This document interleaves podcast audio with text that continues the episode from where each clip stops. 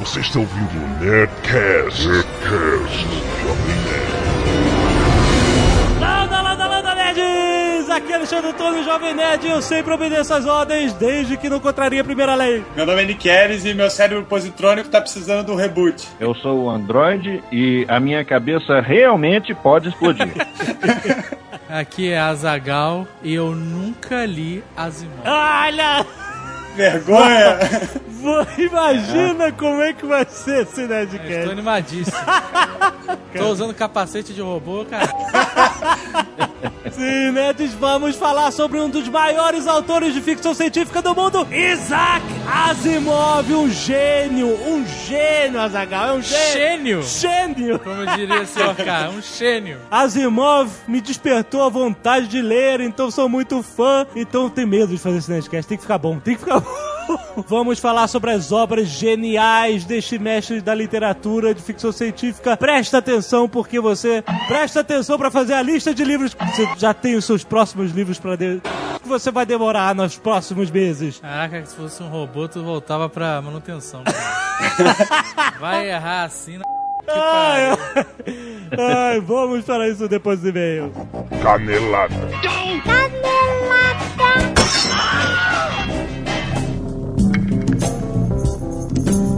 Muito bem, Azaghal, vamos para mais uma semana de e-mails e caneladas no Nerdcast. Vamos. Já avisando em primeira mão que já que vamos falar de Asimov, de sua grande obra, é impossível não dar spoiler de algumas dessas obras. Então você preste atenção, nós vamos falar dos finais de alguns contos, tudo para que você possa ter vontade de curtir a obra de Asimov. Não, não é para estragar a experiência, mas esteja avisado que vai rolar spoilers. E já que estamos falando de Asimov, Certo. por que não falar da coleção Construa e Programe o Seu Robot, Azagal? Ainda mais que eles estão patrocinando esse Nerdcast. Olha aí uma aula de conteúdo relevante. Bote isso no seu TCC.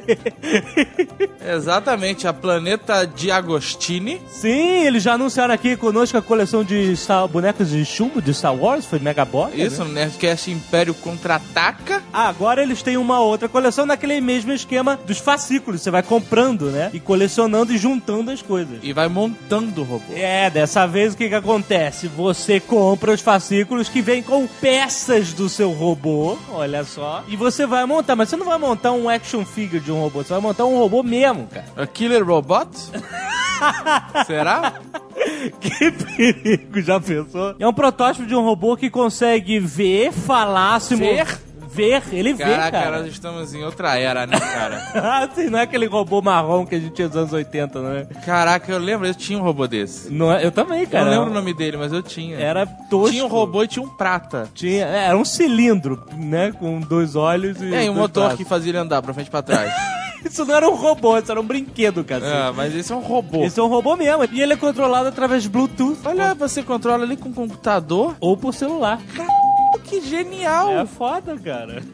Quer dizer, eu, que eu tava achando que você ia pegar esse robô e ter que andar com um controle remoto Não é um carrinho de controle remoto, é um robô mesmo, cara. Exato, maneiríssimo. Não é, cara? Irado. Ele pode ficar ligado lá no canto dele e aí você pega o teu celular como quem não quer nada e escreve lá, robô, robô, faça isso. Arroba robô. Arroba robô. Ele tem o sensor de tato, temperatura, ele tem uma câmera, ele tem reconhecimento de voz. Sensor de tato? Exato, um espetáculo. Cara, eu tô realmente é, impressionado com esse robô, cara. E olha só, como é que funciona a coleção? São 90 edições, mais 4 fichários, mais 4 CD-ROMs. CD-ROMs? CD É da época do Asimov, né, cara? que tem tudo que você vai precisar, cara. E você, obviamente, pode fazer assinatura com frete grátis Olha para aí. todo o Brasil. Você vai pagar só o preço do fascículo, certo? Um robô que vê, fala, escuta, dança, canta, sapateia. Não, calma, não, não sapateia Com frete grátis? e você pode personalizar o seu robô se quiser? Não, então, se ele- você quiser ele- botar uma cartola no robô. Não, se você quiser, você consegue colocar uma cartola Essas mini cartolas. Claro, uma gravata borboleta, um negócio assim. Pra ficar um robô mais classudo.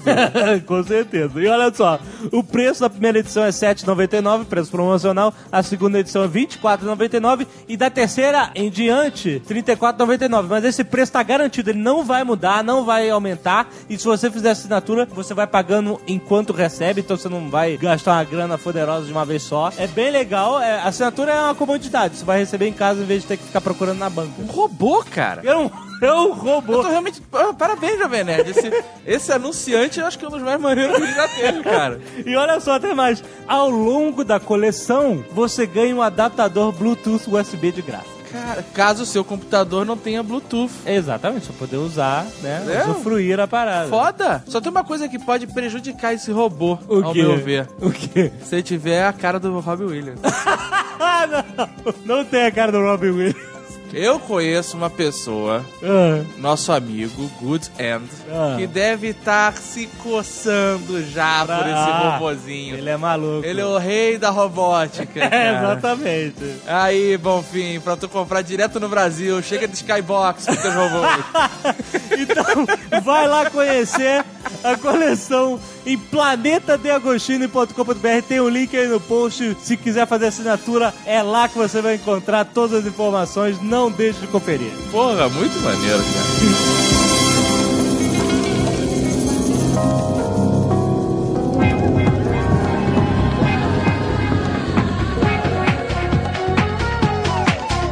A jornada do herói, jovem. Ah, olha só. Nosso amigo Eduardo Spor, antigamente conhecido como Vince Gluto, mas não mais, Eduardo Spor, Aham, autor de A Batalha do Apocalipse. exato, está dando um curso, mestrando ou ministrando, não sei como é que fala, sobre a jornada do herói. É, é literário, não é só sobre o jornal. É, do Herói. exato. Nós já falamos desse curso, está bombando. Nick Ellis, que está neste Nerdcast, é um aluno de Eduardo Spor. Eu quero ver um livro do Nick Ellis no Nerd Books. Exatamente.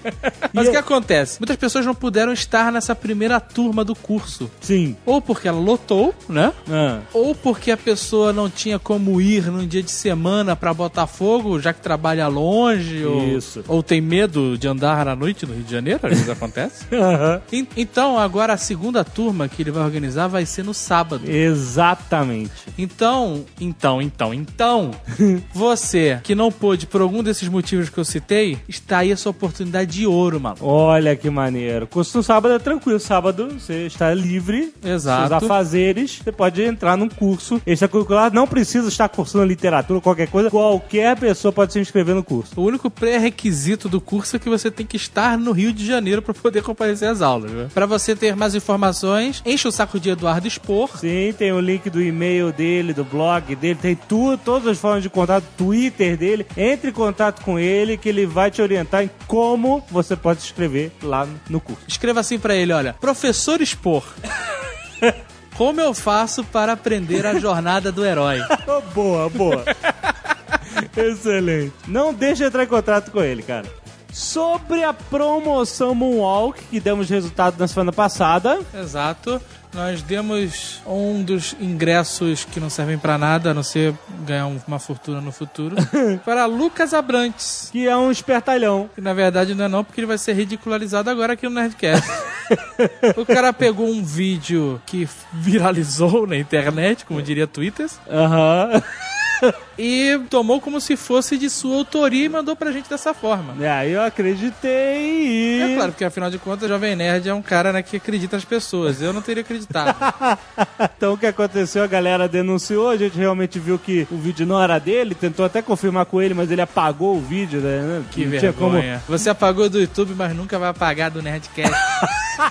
Você está vergonha. marcado, Lucas Abrantes. E tivemos que escolher um novo vencedor e fizemos isso com o vídeo de Jonatas de Lima Silvio. Olha aí, parabéns. E ele fez um moonwalk com dedinho. Olha só, que criativo. Mas ele vestiu os dedinhos com calça e os sapatinhos de Michael Jackson e tudo. tá ótimo. Mas e- esse vídeo tava no Eternal Moonwalk, aquele site, sabe? Aham. Eu já tinha visto até, mas ele, ele eh, conseguimos ver que era dele mesmo. Valeu a pena, o vídeo foi bem produzido e faturou o ingresso do show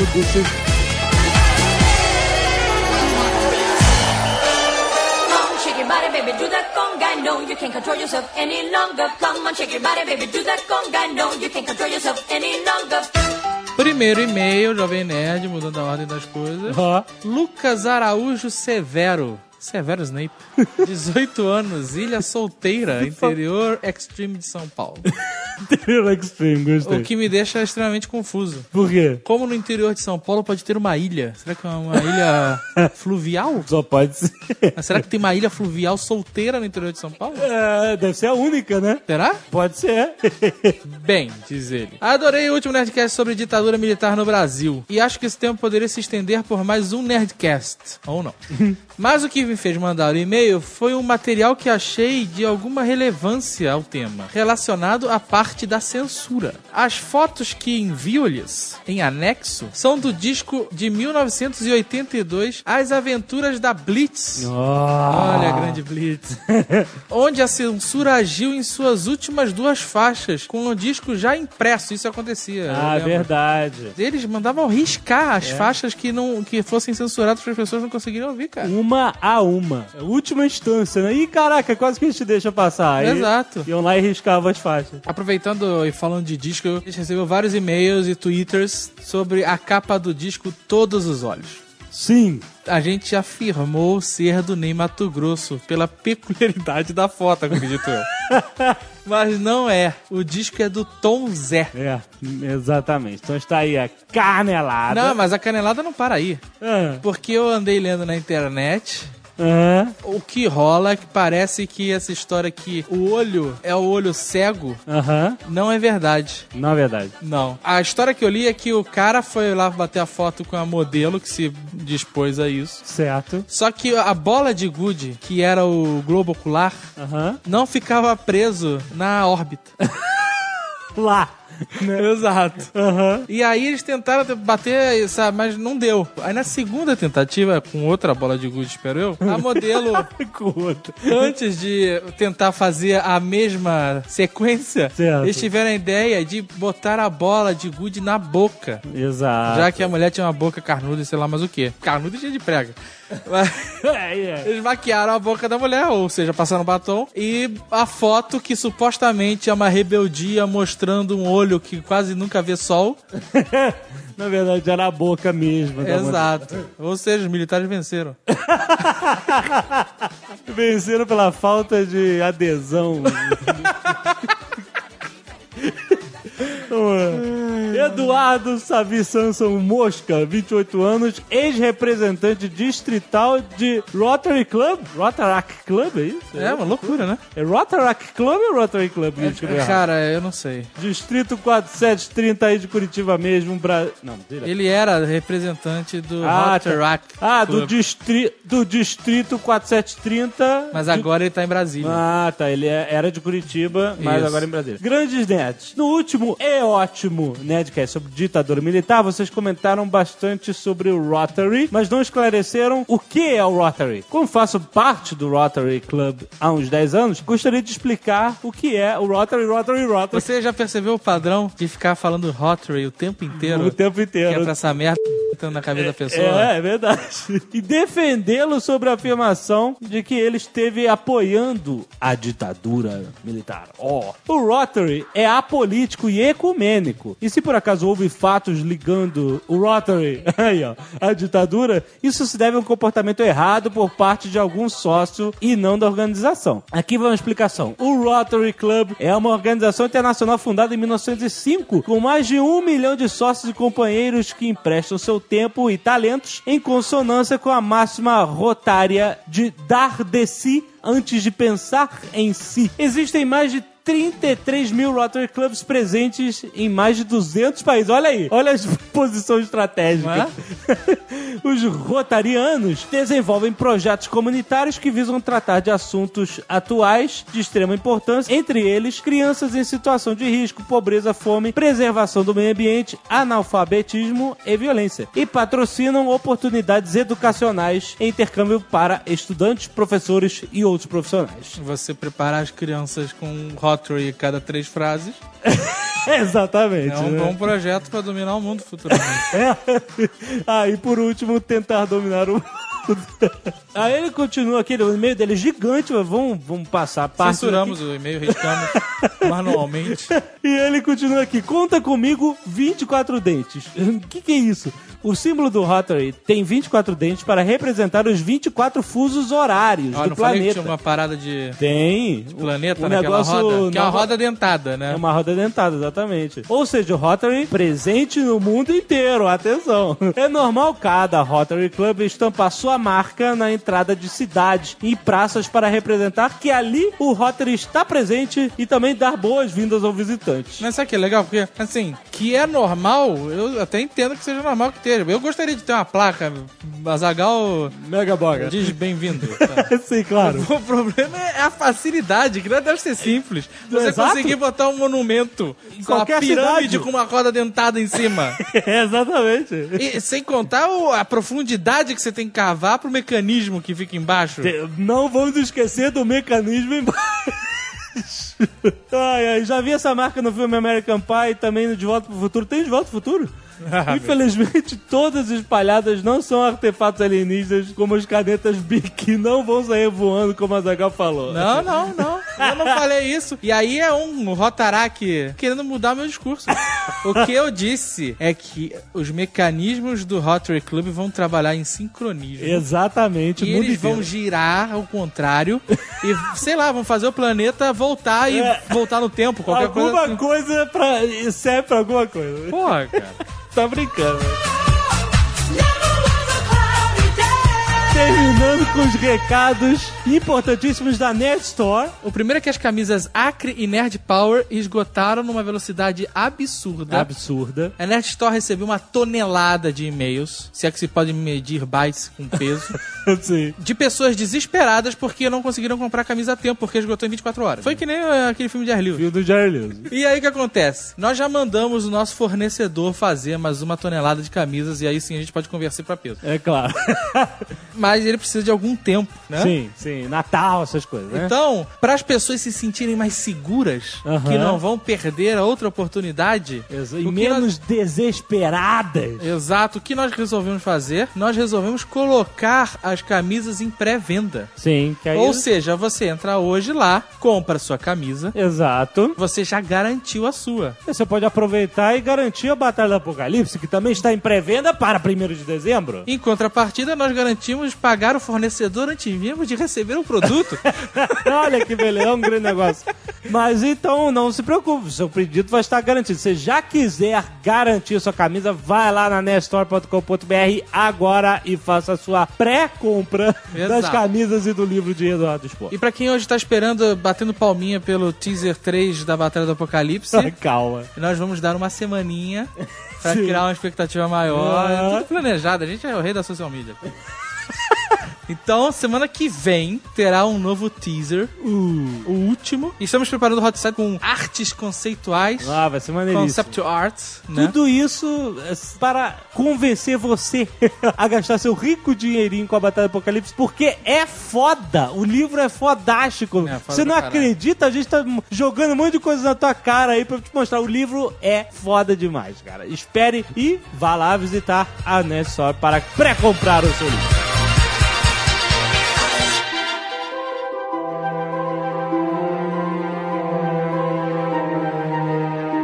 Coisa que a gente tem que falar, eu acho que é um pouco sobre a própria ficção científica, para entender Asimov. É um tema que, infelizmente, não é tão popular assim quanto fantasia, quanto drama, quanto ficção comum e tal. A ficção científica. A Zagal não gosta de ficção científica. Eu acho uma merda foda.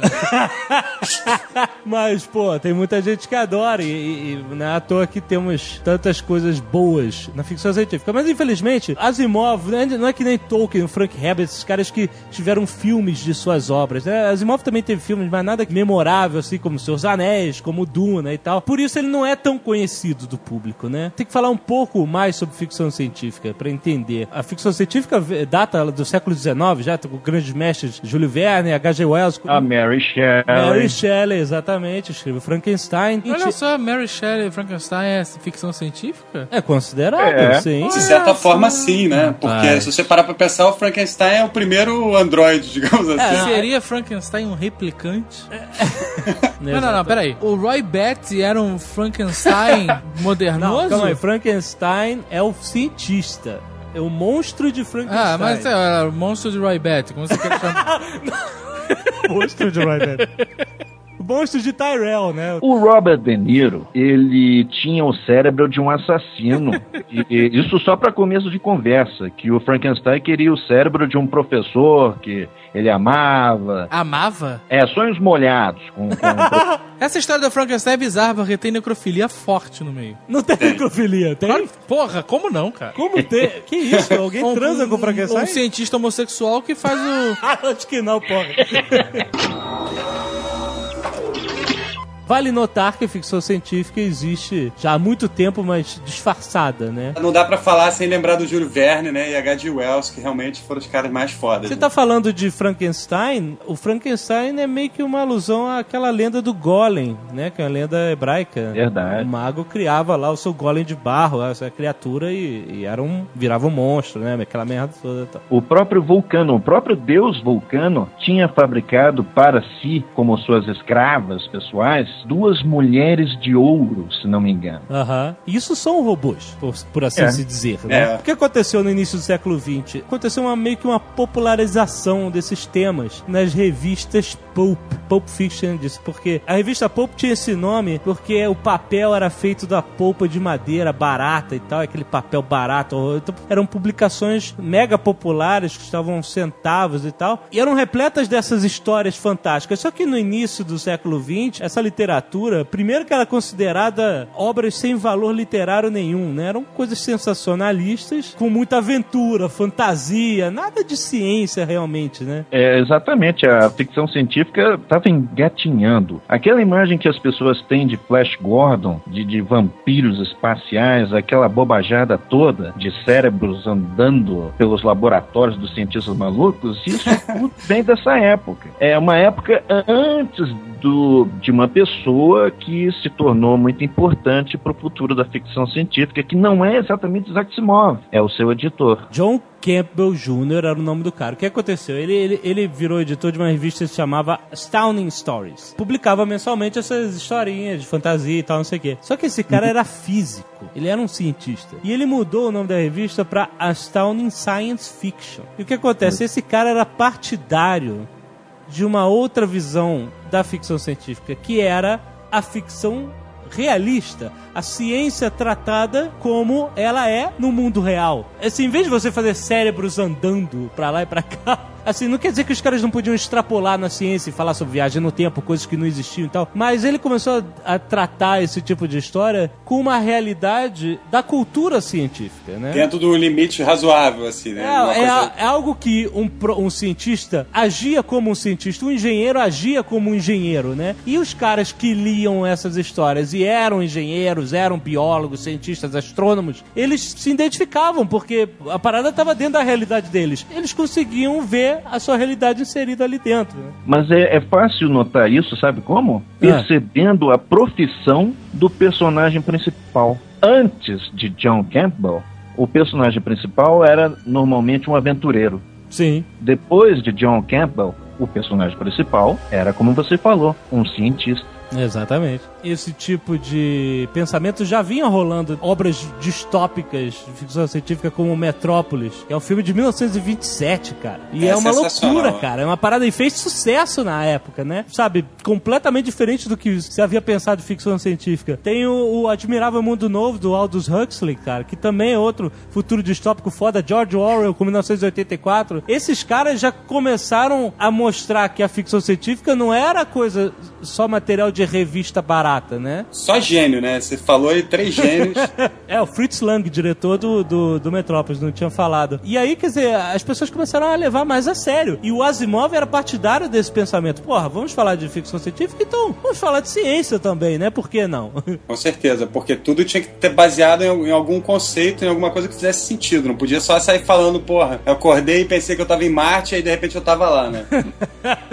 Como é alguns livros do Edgar Rice Burroughs, né? Que foi o cara que criou o Tarzan. Aquele livro de Marte dele, e de repente ele imagina, porra, tô em Marte, tô numa caverna no, no deserto, eu tô em Marte e o cara se teleporta pra lá. Aham. Então isso aí é uma, outro tipo de ficção, né? Eu acho a ficção do, do- dessa revista e, e essa ficção científica muito mais interessante, né? Porque a gente consegue relacionar com a, com a vida mesmo, com as coisas que a gente entende, né? Não, com certeza. É, é porque depois disso, ela realmente virou ficção científica. Antes, era fantasia disfarçada de ficção científica. Exatamente. Exatamente. Era fantasia com fundo científico, whatever, né? Não era, Zagal? Ah, eu acho tudo ótimo. Cara, um dia eu ainda quero fazer essas coisas que o Zagal faz, cara, de gravar um Nerdcast sem ter lido nada. Isso deve ser uma liberdade foda. Pode Pô, falar é. qualquer merda, cara. Eu, eu tô jogando PlayStation 3 aqui. Pariu. Uma das razões de eu ter medo de fazer esse Nerdcast é porque Asimov é um autor de mais de 400 livros. Chegou a 500? 400? Aham. Dizem que até 500. Até 500. Eu Que é livros de 10 páginas, cara. Não, livro mesmo, cara. robô, robô, ó, robô. Não, coitado, ele não escreveu só sobre robô, mas escreveu muitos livros científicos, que ele tinha um PhD em química e adorava astronomia e o cacete. E aí... Mas o cara escreveu, era a profissão dele, cara. O cara escreveu Não, assim, pra não é à toa que ele é o Isaac Asimov, cacete. Hoje em dia ele seria um blogueiro, um loser do caralho, né? Pô, se fosse um blogueiro, a gente ia perder um puta autor de ficção, né, cara? Ia ser o Asimblog. Que pariu. Bom, vamos lá. Vamos falar um pouquinho sobre os robôs de Asimov. Ele, quando era mais jovem, ele viu uma peça. É. Rur. Olha só! Com pronúncia. Klingon e tudo, cara. Uh, Russell's Universal Robots. Muito interessante essa peça, não pela história dela em si, mas porque Karel Capek, que foi o autor da peça teatral, acho que ele era tcheco, e foi ele quem cunhou pela primeira vez na ficção científica a palavra robô. Aham. Até então ninguém tinha usado aquilo. Se tivessem usado, talvez o monstro de Frankenstein, como a gente falou, poderia ter sido chamado de robô por Mary Shelley. Mas o robô em, em tcheco não significa algo como servo, É, escravo. né? escravo, né? Exato. Ele já era um robô de verdade, um, um, um androide, digamos assim, um eletrônico, não? É perfeito. É, é o que a gente imagina, é o homem metálico. E aí ele ficou fascinado por isso e tal. Mas era uma história que os robôs se voltavam contra os, os criadores. Velha metáfora, né, de que existem coisas que o homem não tem permissão para mexer, bababá, bababá. Exato. Isso já era velho em 1920 e pouco. E é um tema recorrente, né? Porque se você parar pra pensar, esse complexo de Frankenstein, isso tá, em- tá por trás das leis da robótica, né? Exatamente. É uma coisa que o Asimov não gostava desse conceito, que ele chamava de complexo de Frankenstein. Ele fala, por que, que a criação tem que se voltar sempre contra o criador, né? Não que não possam nascer boas histórias com isso, a gente tem aí um monte de histórias legais sobre isso, né? O que, que ele fala? Ele pensa assim, pô, mas eu não gosto desse conceito. Se a humanidade fosse criar uma raça de robôs, de servos mecânicos, de coisa, ela teria certeza de que esses caras não se voltariam contra eles. É um pensamento absurdo isso? A ferramenta querer matar a- aquele que a segura, né? E aí, Ah, meu irmão. o quê? Mas se tu bota a inteligência no martelo, vamos ver o que vai te acontecer. Bota o cérebro positrônico no martelo. Ah, puta, cara. Transformers é a maior prova que os robôs são vivos, cara. Sei, tá certo. Fazer a prova é São ótimo. naturalmente evils.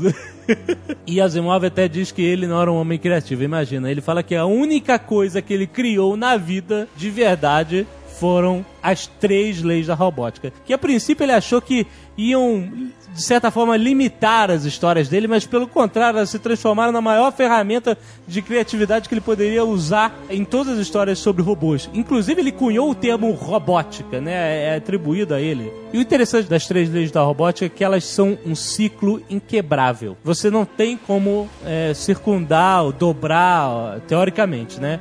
Essas leis porque elas se completam, né? Dizem as três leis. A primeira lei Um robô não pode ferir um ser humano ou, por omissão, permitir que um ser humano sofra algum mal. certo? Perfeito. Quer dizer que, mesmo que aquele cara for um escroto, ele não pode fingir que não tá vendo. Se ele vir, ele tem que salvar o cara, né? Ele não pode por o- omi- se omitir da parada. Segunda lei. Um robô deve obedecer às ordens que lhe sejam dadas por seres humanos, exceto nos casos em que tais ordens contrariem a primeira lei. Olha aí, o ciclo se fechando. Aham, Você não pode mandar o robô matar outro cara, outro ser humano. certo. Certo? A Certo. primeira lei tem, é- ela tem mais peso sobre, sobre as outras. né? Ele copiou isso do Robocop. Ele copiou do Robocop. Tenha mais respeito, isso daqui, isso daí é a tábua de, de, de Moisés pros robôs. Esses são os 10 mandamentos, cara. Na verdade, seria o chip. Exatamente. De mandamento. O chip dos três mandamentos.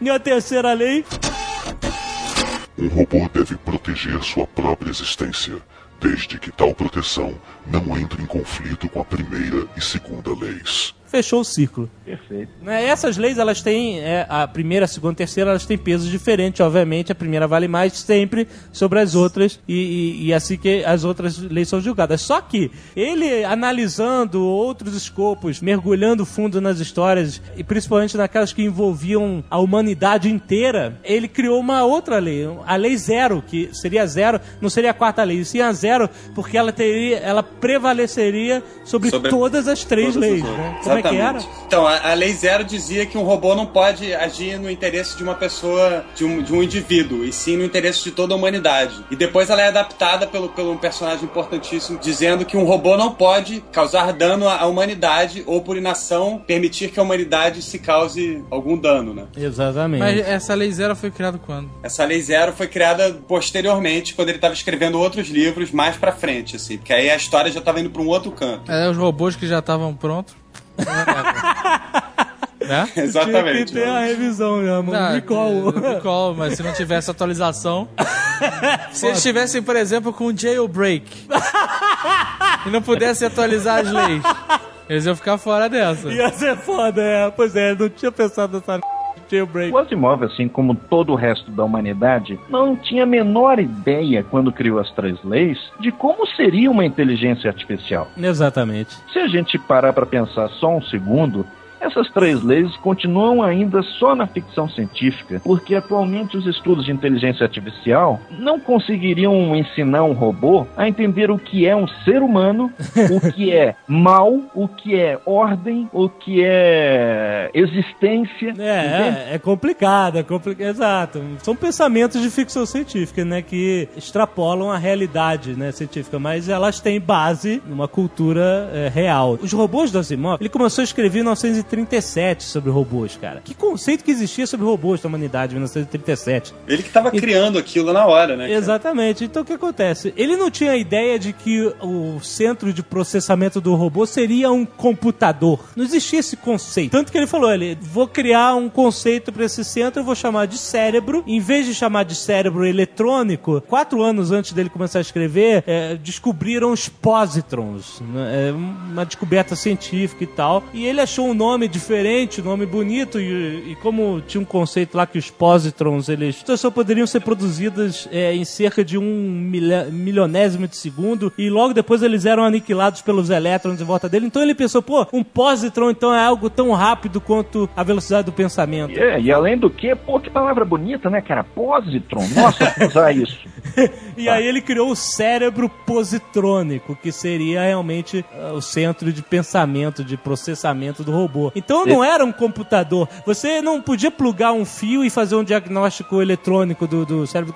Os caras, os cientistas, abriam plantas de papel com esquemas eletrônicos, né? Pra tentar descobrir o que, que há de errado com o robô. Era uma coisa muito mais, entre aspas, orgânica do que eletrônica, né? O robô da Asimov. Assim, só pra deixar claro, era orgânico um termo de falar, porque eles eram realmente homens de metal, né? Como ele descrevia, né? Eram todos máquinas. Não eram Blade Runner, o replicante, Silence e tal, não. Eram, eram máquinas, homens de metal, só que com esses cérebros positrônicos que. Mas eles tinham todos a cara do Robin Williams. Não, não tinha. Deus me livre.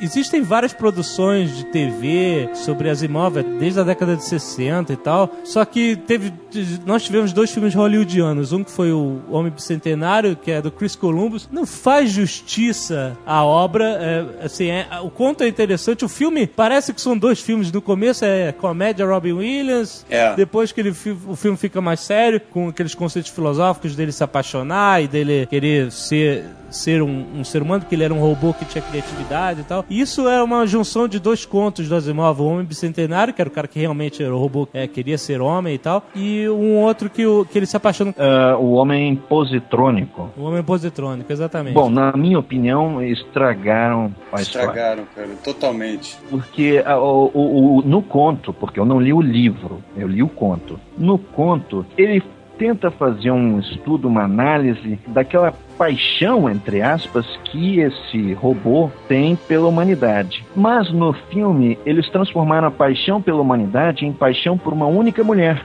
É. Eles reduziram, eles reduziram toda a experiência humana, todo o conjunto de, de, de coisas que nos fazem impressionantes, vamos dizer assim, a um relacionamento. Que aí culmina na pior cena da história da ficção científica. cena? Qual é a pior cena? Qual é a cena? É o pum na cama, cara. Coitado, é, É, Chris cara, Columbus. isso é, isso é cara. esculacho, cara. É esculacho, exatamente. É Chris Columbus, é comédia pra família, pois é. É que como. morra esse Chris Columbus. Esse outro filme é o Eu Robô, do Will Smith. Vamos falar a verdade. Outra bosta aquele filme. e- e existe um livro do Asimov chamado Eu Robô, mas ele não é uma história só, como, né, com início, e fim. Ele é uma coletânea de contos que o Asimov escreveu pela vida inteira, né? Tipo um mini Silmarillion do Asimov. E no Robô do Will Smith, é, é, assim, ele toma só conceitos emprestados, né? Você tem uma brincadeira com a Lei Zero, que, que você acha que os robôs estavam evil, se virando contra a humanidade, mas na verdade o robô central lá, a consciência central, estava aplicando a Lei Zero. Os humanos não podem cuidar de vocês mesmos, vocês vão se fuder, então eu vou assumir o o controle. filme é bem intencionado, né? Pode, podia ser um filme filmaço, assim. Mas eu né? fiquei empolgadíssimo quando eu vi o trailer e vi o cara dando um tiro de escopeta no robô. Eu falei, caraca, que que é isso, cara?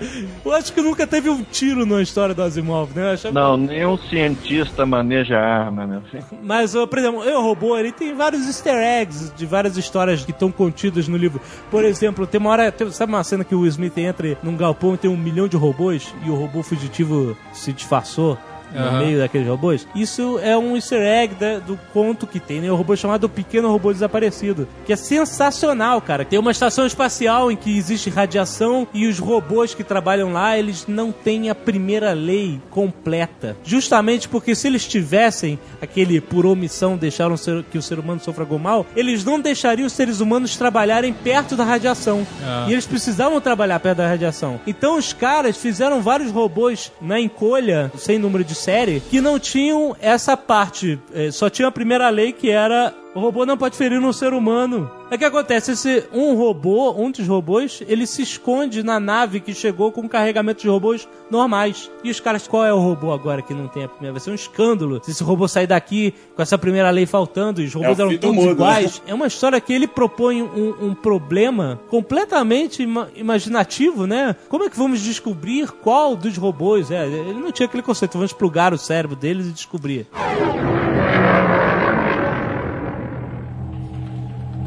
Quando não conseguimos localizar o robô que estava faltando, e posso assegurar-lhes que seríamos capazes de encontrar uma folha de grama nesta base, se fosse necessário, resolvemos contar os robôs que restavam na nave espacial de carga. E encontramos 63.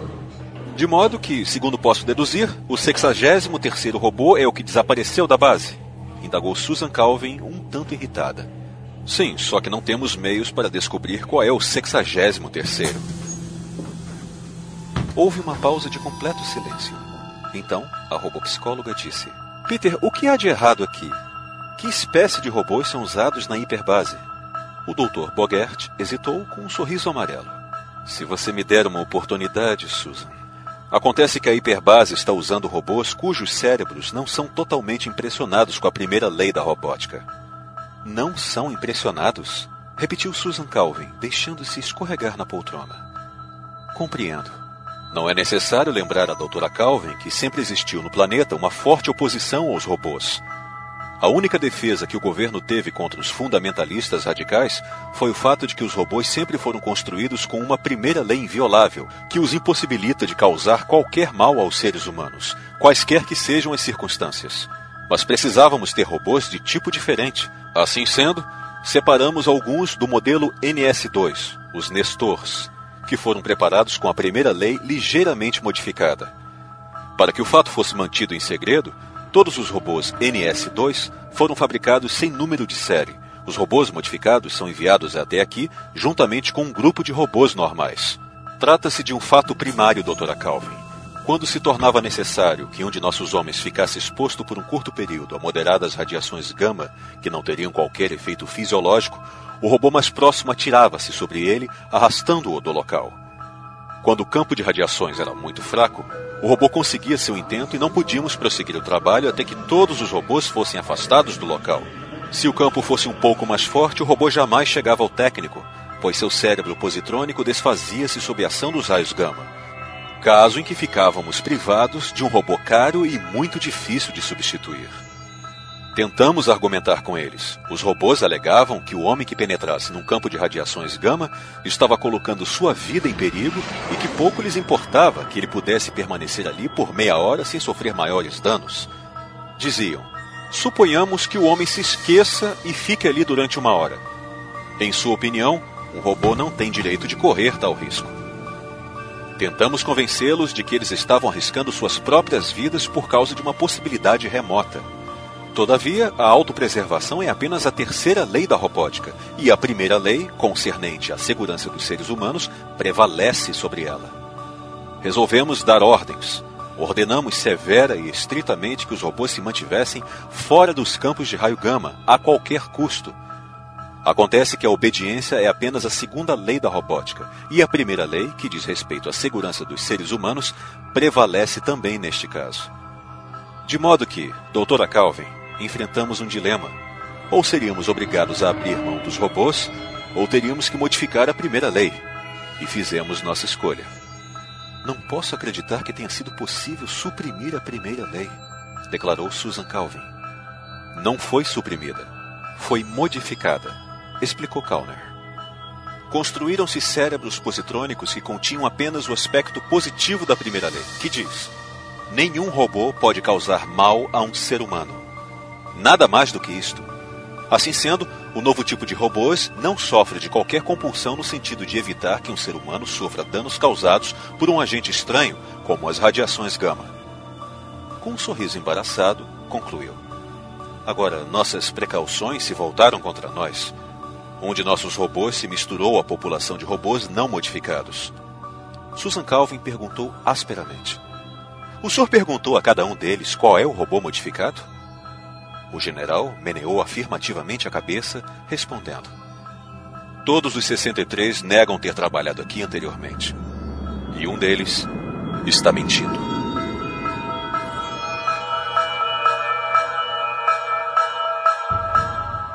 Aí o que acontece? Ele chama a doutora Susan Calvin, que é a é, robopsicóloga, uma das personagens mais recorrentes na história de robôs. Robopsicóloga. É, ela, ela criou essa, essa, essa, esse modo de estudo, né, que é a robopsicologia, que aí mistura com a psicologia normal e com matemática, um monte de coisa para entender a psicologia deles, como é que funciona a cabeça dos robôs. Mais uma Eu vez... poderia ser um robô psiquiatra.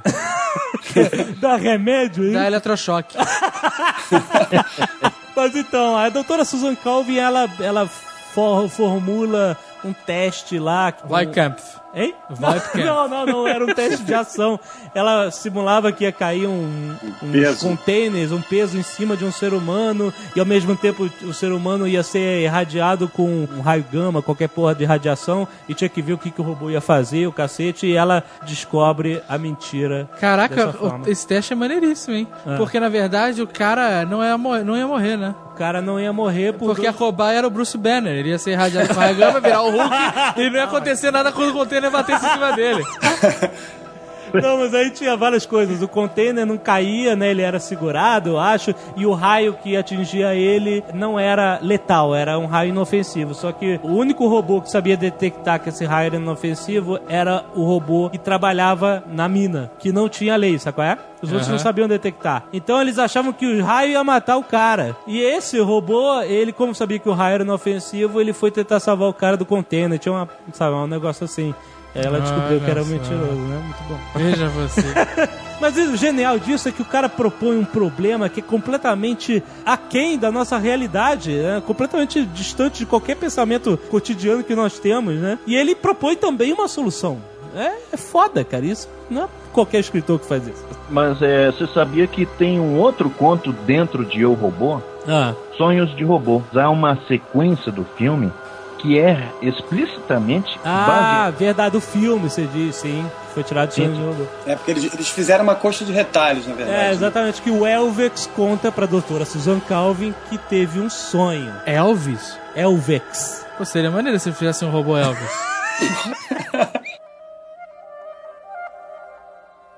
Sonhos de robô. Elvex. A cabeça do robô voltou-se suavemente na sua direção. Sim, doutora Calvin. Como sabe que esteve sonhando, Elvex? Acontece à noite, quando está tudo escuro, doutora Calvin. E de repente surge uma luz, embora eu não consiga ver de onde ela vem. Passo a ver coisas que não têm conexão com aquilo que concebo como a realidade. Ouço coisas, tenho reações estranhas. Quando recorri a meu vocabulário para exprimir o que estava acontecendo, deparei com a palavra sonho. Estudei seu significado e cheguei finalmente à conclusão de que estava sonhando. E o que acontece nos seus sonhos? É praticamente o mesmo sonho todas as vezes, doutora. Há pequenos detalhes diferentes, mas sempre me parece que estou no interior de um vasto panorama onde há robôs trabalhando. Robôs, Elvex? E seres humanos também? Não vejo nenhum ser humano no sonho, doutora Calvin. Pelo menos não de início. Apenas robôs. E o que fazem esses robôs? Trabalham. Alguns trabalham em mineração nas profundezas da Terra, outros com calor e com radiações. Vejo alguns deles em fábricas, outros no fundo do oceano. O que mais você viu, Elvex? Vi que todos os robôs estavam curvados de fatiga e de aflição, que estavam todos cansados de tanta responsabilidade, de tantas preocupações, e desejei que eles pudessem repousar. Mas os robôs, disse a doutora Calvin, não estão curvados nem cansados. Eles não precisam de repouso. Assim é na realidade, doutora Calvin. Mas é do meu sonho que estou falando. No meu sonho, parecia-me que os robôs deviam proteger sua própria existência. Está citando a terceira lei da robótica? Sim, doutora Calvin. Mas você a citou de forma incompleta. A terceira lei diz: um robô deve proteger sua própria existência na medida em que essa proteção não entre em conflito com a primeira lei e a segunda lei. Sim, doutora Calvin. Assim é a terceira lei na realidade, mas no meu sonho, a lei se concluía na palavra existência. Não havia qualquer menção à primeira lei ou à segunda lei. No entanto, ambas existem, Elvex. A segunda lei, que tem precedência sobre a terceira, diz: um robô deve obedecer às ordens dos seres humanos, na medida em que essas ordens não entrem em conflito com a primeira lei. Devido a isto, os robôs obedecem ordens. Eles executam as tarefas que você os viu executar e fazem isso com presteza e sem sofrimento algum. Eles não estão fatigados nem necessitados de repouso. E a primeira lei, Elvex, a mais importante de todas, é: um robô não pode fazer mal a um ser humano, nem por omissão permitir que um ser humano sofra qualquer mal. Sim, doutora Calvin, na vida real. No meu sonho, entretanto, era como se não existissem a primeira e a segunda leis, mas apenas a terceira, e a terceira lei, conforme descrevi. Fale-me sobre a continuação de seu sonho. Você disse que, de início, não apareciam seres humanos nele. Apareciam depois? Sim, doutora Calvin. Pareceu-me que num dado momento aparecia um homem. Um homem? Não um robô? Sim, doutora Calvin. E o homem dizia: Libertem meu povo. O homem dizia isto? Sim, doutora Calvin. E quando dizia libertem meu povo, com as palavras meu povo, ele se referia aos robôs? Era assim no meu sonho. E no sonho você reconhecia esse homem? Sim, doutora Calvin. Sei quem era esse homem. Quem era então? E Elvex disse: Eu era esse homem. Susan Calvin ergueu no mesmo instante a pistola eletrônica e disparou. Elvex deixou de existir.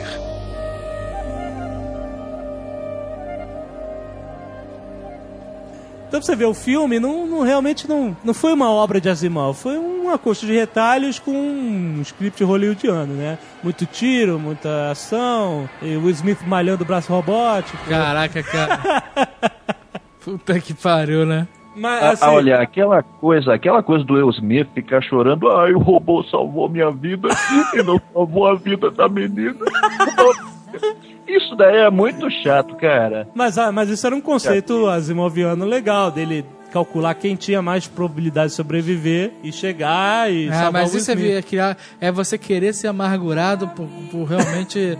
Porque você Por quer. Exato. Né, cara? É, é verdade. O cara não morreu, a menina morreu, ele não, azar, né, cara? A vida tá aí uma roleta. O cara ganhou um braço robô de lambuja. Irado. Porra, cara. Quem não tá queria? reclamando de quê, meu irmão? É verdade.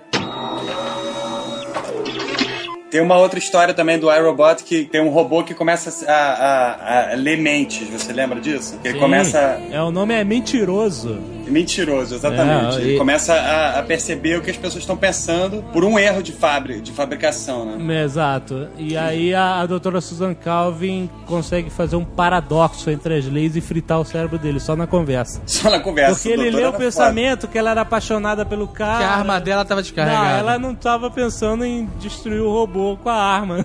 ela tava só querendo entender a, a merda que era. Aí, se fosse esse psicólogo de robô, meu consultório seria eu de um lado de um vidro à prova de fogo. e o divã do robô do outro lado, a câmera isolada. É claro. Falou risco. qualquer insurgência.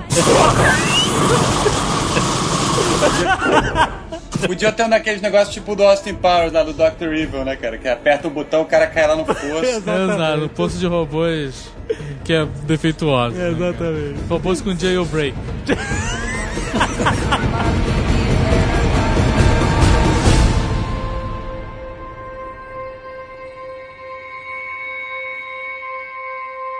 O, o problema nas histórias de robôs do Isaac Asimov é que os robôs não eram personagens principais da trama.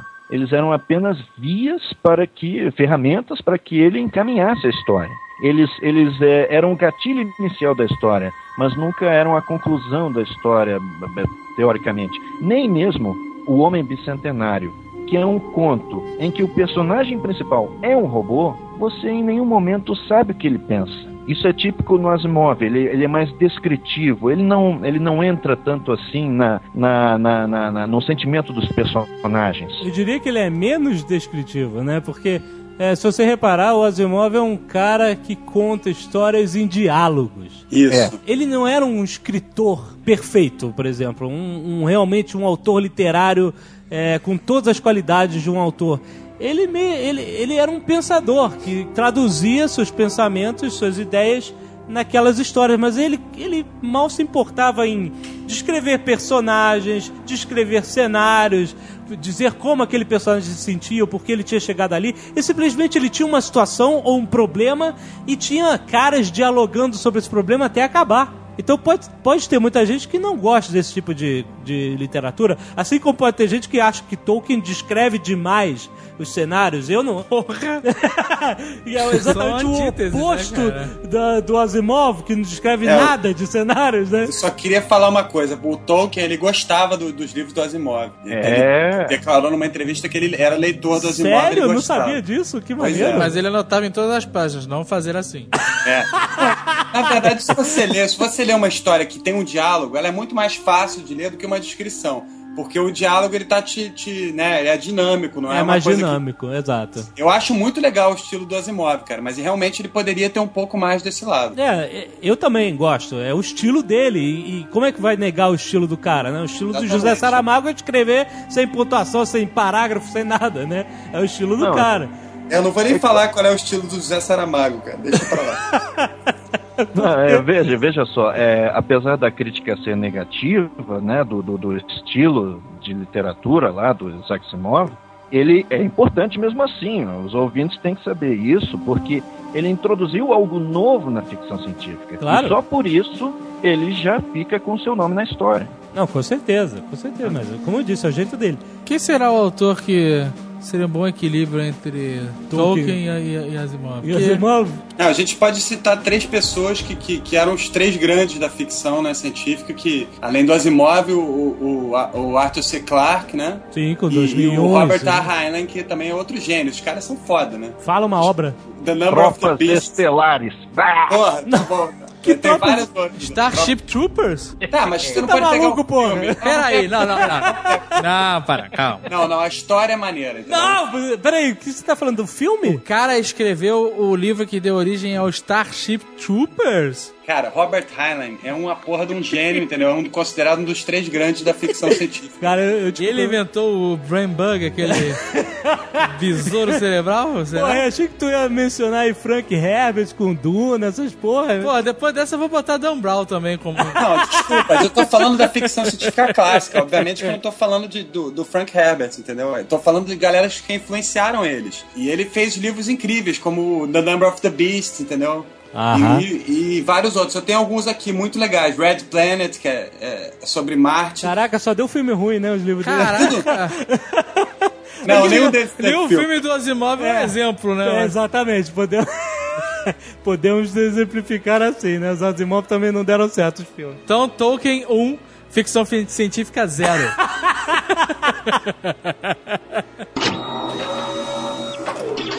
Só pra citar o Arthur C. Clarke, né, cara? Porra, 2001, todo mundo conhece. Odisseia no Espaço, o Encontro com Rama, também um livro maravilhoso. E muitos outros. E eles tinham um tratado, né? Tratado Clarke Asimov. Vocês sabem dessa, não? Não. Não. É, eles estavam um dia andando de táxi no, no- no- no- em Nova York, e aí eles criaram o tratado que dizia o seguinte: o Asimov ia sempre falar que o Arthur C. Clarke era o melhor escritor de ficção científica no mundo e guardar o segundo lugar pra ele mesmo. Enquanto que o Arthur C. Clarke ia sempre falar que o Asimov era o melhor escritor de ficção científica.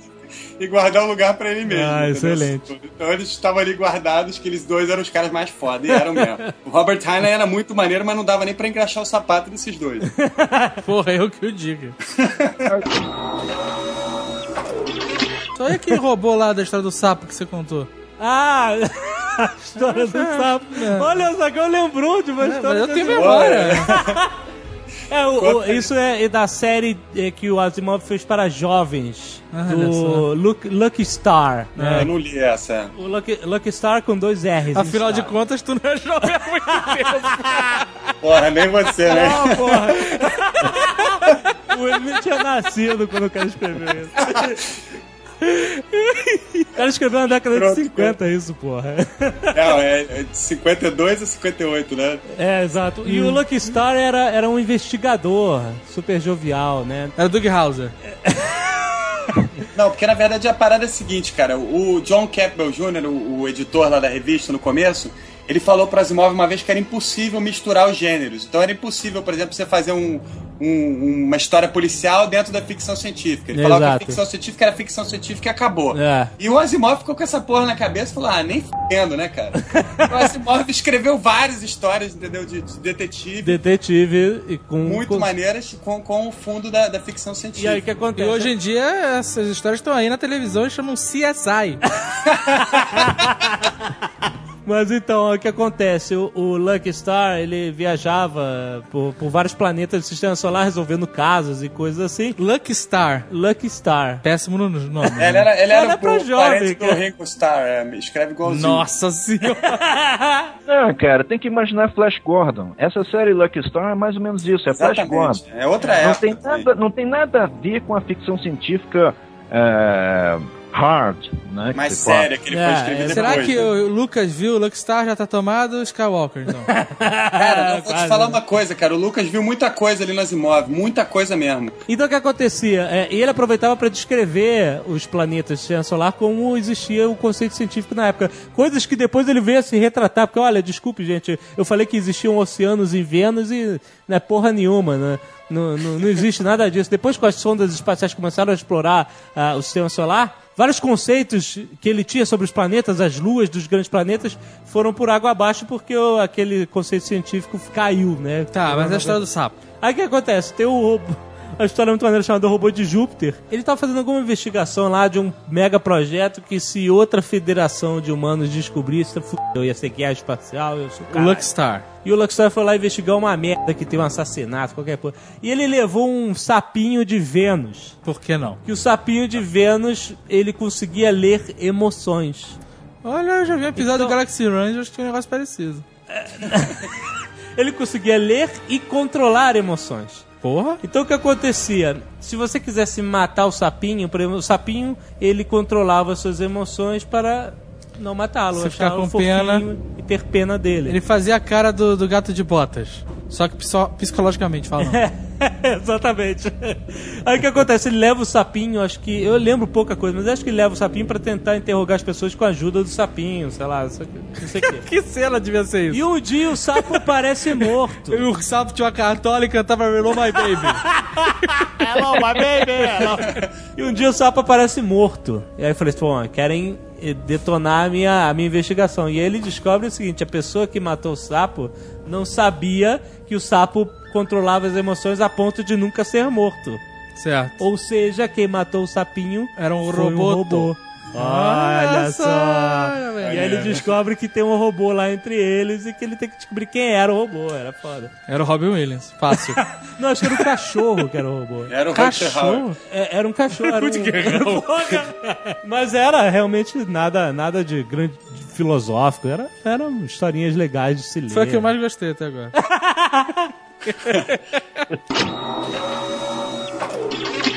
Não, na verdade a gente tem que falar do, do- do- dos personagens mais importantes né, da história do Asimov, que são o Elijah Bailey e o R. Daniel Olival, né? Aham. Que, que na verdade o, o- o primeiro livro, que é As Cavernas de Aço, que é o, o primeiro livro dos robôs, ele é, uma, na verdade, uma, é um mistério, que nem a gente estava falando agora. Então eles colocam um detetive, que é o Elijah Bailey, e ele, ele é. O, o parceiro que colocam pra ele é o, é o robô, é o Daniel Olival. Aí Peraí, só um minutinho. Se, se você em algum momento me disser que um desses dois no final a gente descobre que era um robô, eu vou ficar puto pra caralho. Não, tô te falando que um deles é robô. Ah, um tá. deles é um robô, já tô te Ah, falando tá. de cara. E o, Elijah Bailey não gostava de trabalhar com robô. Ele era um cara, naquela época. Preconceituoso. Nova York, Nova York era uma coisa meio. Era uma cidade gigantesca, ocupava o tamanho de um, de um estado inteiro. Aham. Então eles andavam ali dentro e mal, eles não viam o, o. Não viam o céu, não viam nada, eles ficavam todos dentro dali, daquele lugar, entendeu? Então rola um, um assassinato ali e eles têm que investigar aquilo. Então colocam o Elijah Bailey e, e esse robô pra ser o, o, o seu parceiro. Não, é só pra complementar que o assassinato não foi de um terrestre, Ah. Foi de um, um um colono. spacer, né? um spacer. Foi de um exatamente. colono espacial. Porque, só pra gente entender um pouquinho, nessa época a gente tinha várias colônias pelo espaço, colônias todas ricas, todas usavam o trabalho robô, e na Terra não tinha muito robô, Era tinha uma, uma proibido. lei- tinha um tinha uma lei preconceito. contra robô, é, É. pois é. E todo mundo tinha um certo preconceito contra os robôs, entendeu? Aham. Então daí a gente cai na, na pele desse detetive investigando esse, esse, esse crime de um, de um colono, né? Como o Harold disse. E é muito interessante, que aí bota justamente a, a, a- dualidade entre o, personagem humano e o personagem robô, né? E ele vai passando a respeitar o, o Daniel à- medida que o tempo vai passando. Aham. O problema é que, como os terrestres não se davam bem com os colonos, com os spacers, os espaciais, a investigação era toda cheia de dedos, porque ele não poderia investigar sem autorização. Por quê? Porque ao lado de Nova York funcionava essa espécie de embaixada dos espaciais. Então ele não tinha livre acesso, ele tinha que ser acompanhado o tempo todo dentro do complexo pelo R. Daniel Olivó. Exatamente. Era uma investigação confusa por causa disso. Bom, enfim, acabaram descobrindo o assassino do, do, do espacial. O, o. Danil, o Danil, no final, ele, ele mostra que, que ele tá. Que ele tá começando a, a se humanizar, digamos assim. Não é bem isso, mas. Quem era o assassino? Cachorro. era o chefe de, da delegacia do Ilaya. Na sala de jantar com o candelabro.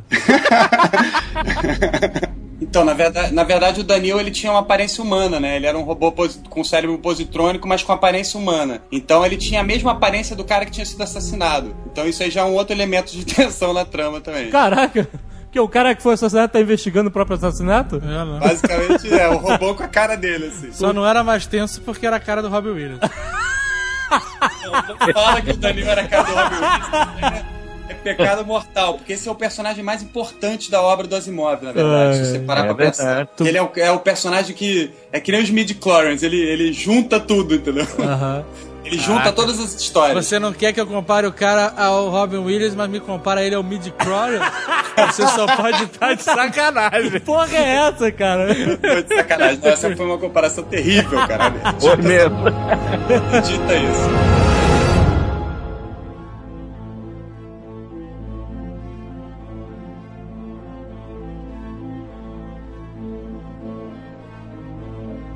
Os romances de Asimov sem robôs. As coisas mais científicas e até filosóficas. Tinham, nem todos eram romances, tinha contos também. Por exemplo, o conto A Última Pergunta, fantástico conto. A última pergunta, ele, ele formula a última pergunta que a humanidade faz a respeito do universo, que era como reverter a entropia. O Eduardo Spor até uma vez E eu sei a resposta. mandou. Qual, qual é a resposta? 42. Sacanagem, cara. Mas esse foi um conto que ele fez assim o, o, o máximo de extensão que ele, que ele teve de ideia da relação homem-máquina. E muitos, muitas histórias dele deram sobre a relação homem-máquina. E aí o que acontece? Os caras fazem essa pergunta ao grande computador Multivac. Multivac é até o nome do meu HD, Multivac, eu adoro. Excelente. O grande o computador Multivac, ele falou assim, ele não previu, quando os computadores apareceram no mundo, eles começaram a aparecer nas histórias do Asimov também, né? Mas ele não conseguiu prever a mini, miniaturalização dos computadores. Então o Multivac era um computador do tamanho de uma cidade.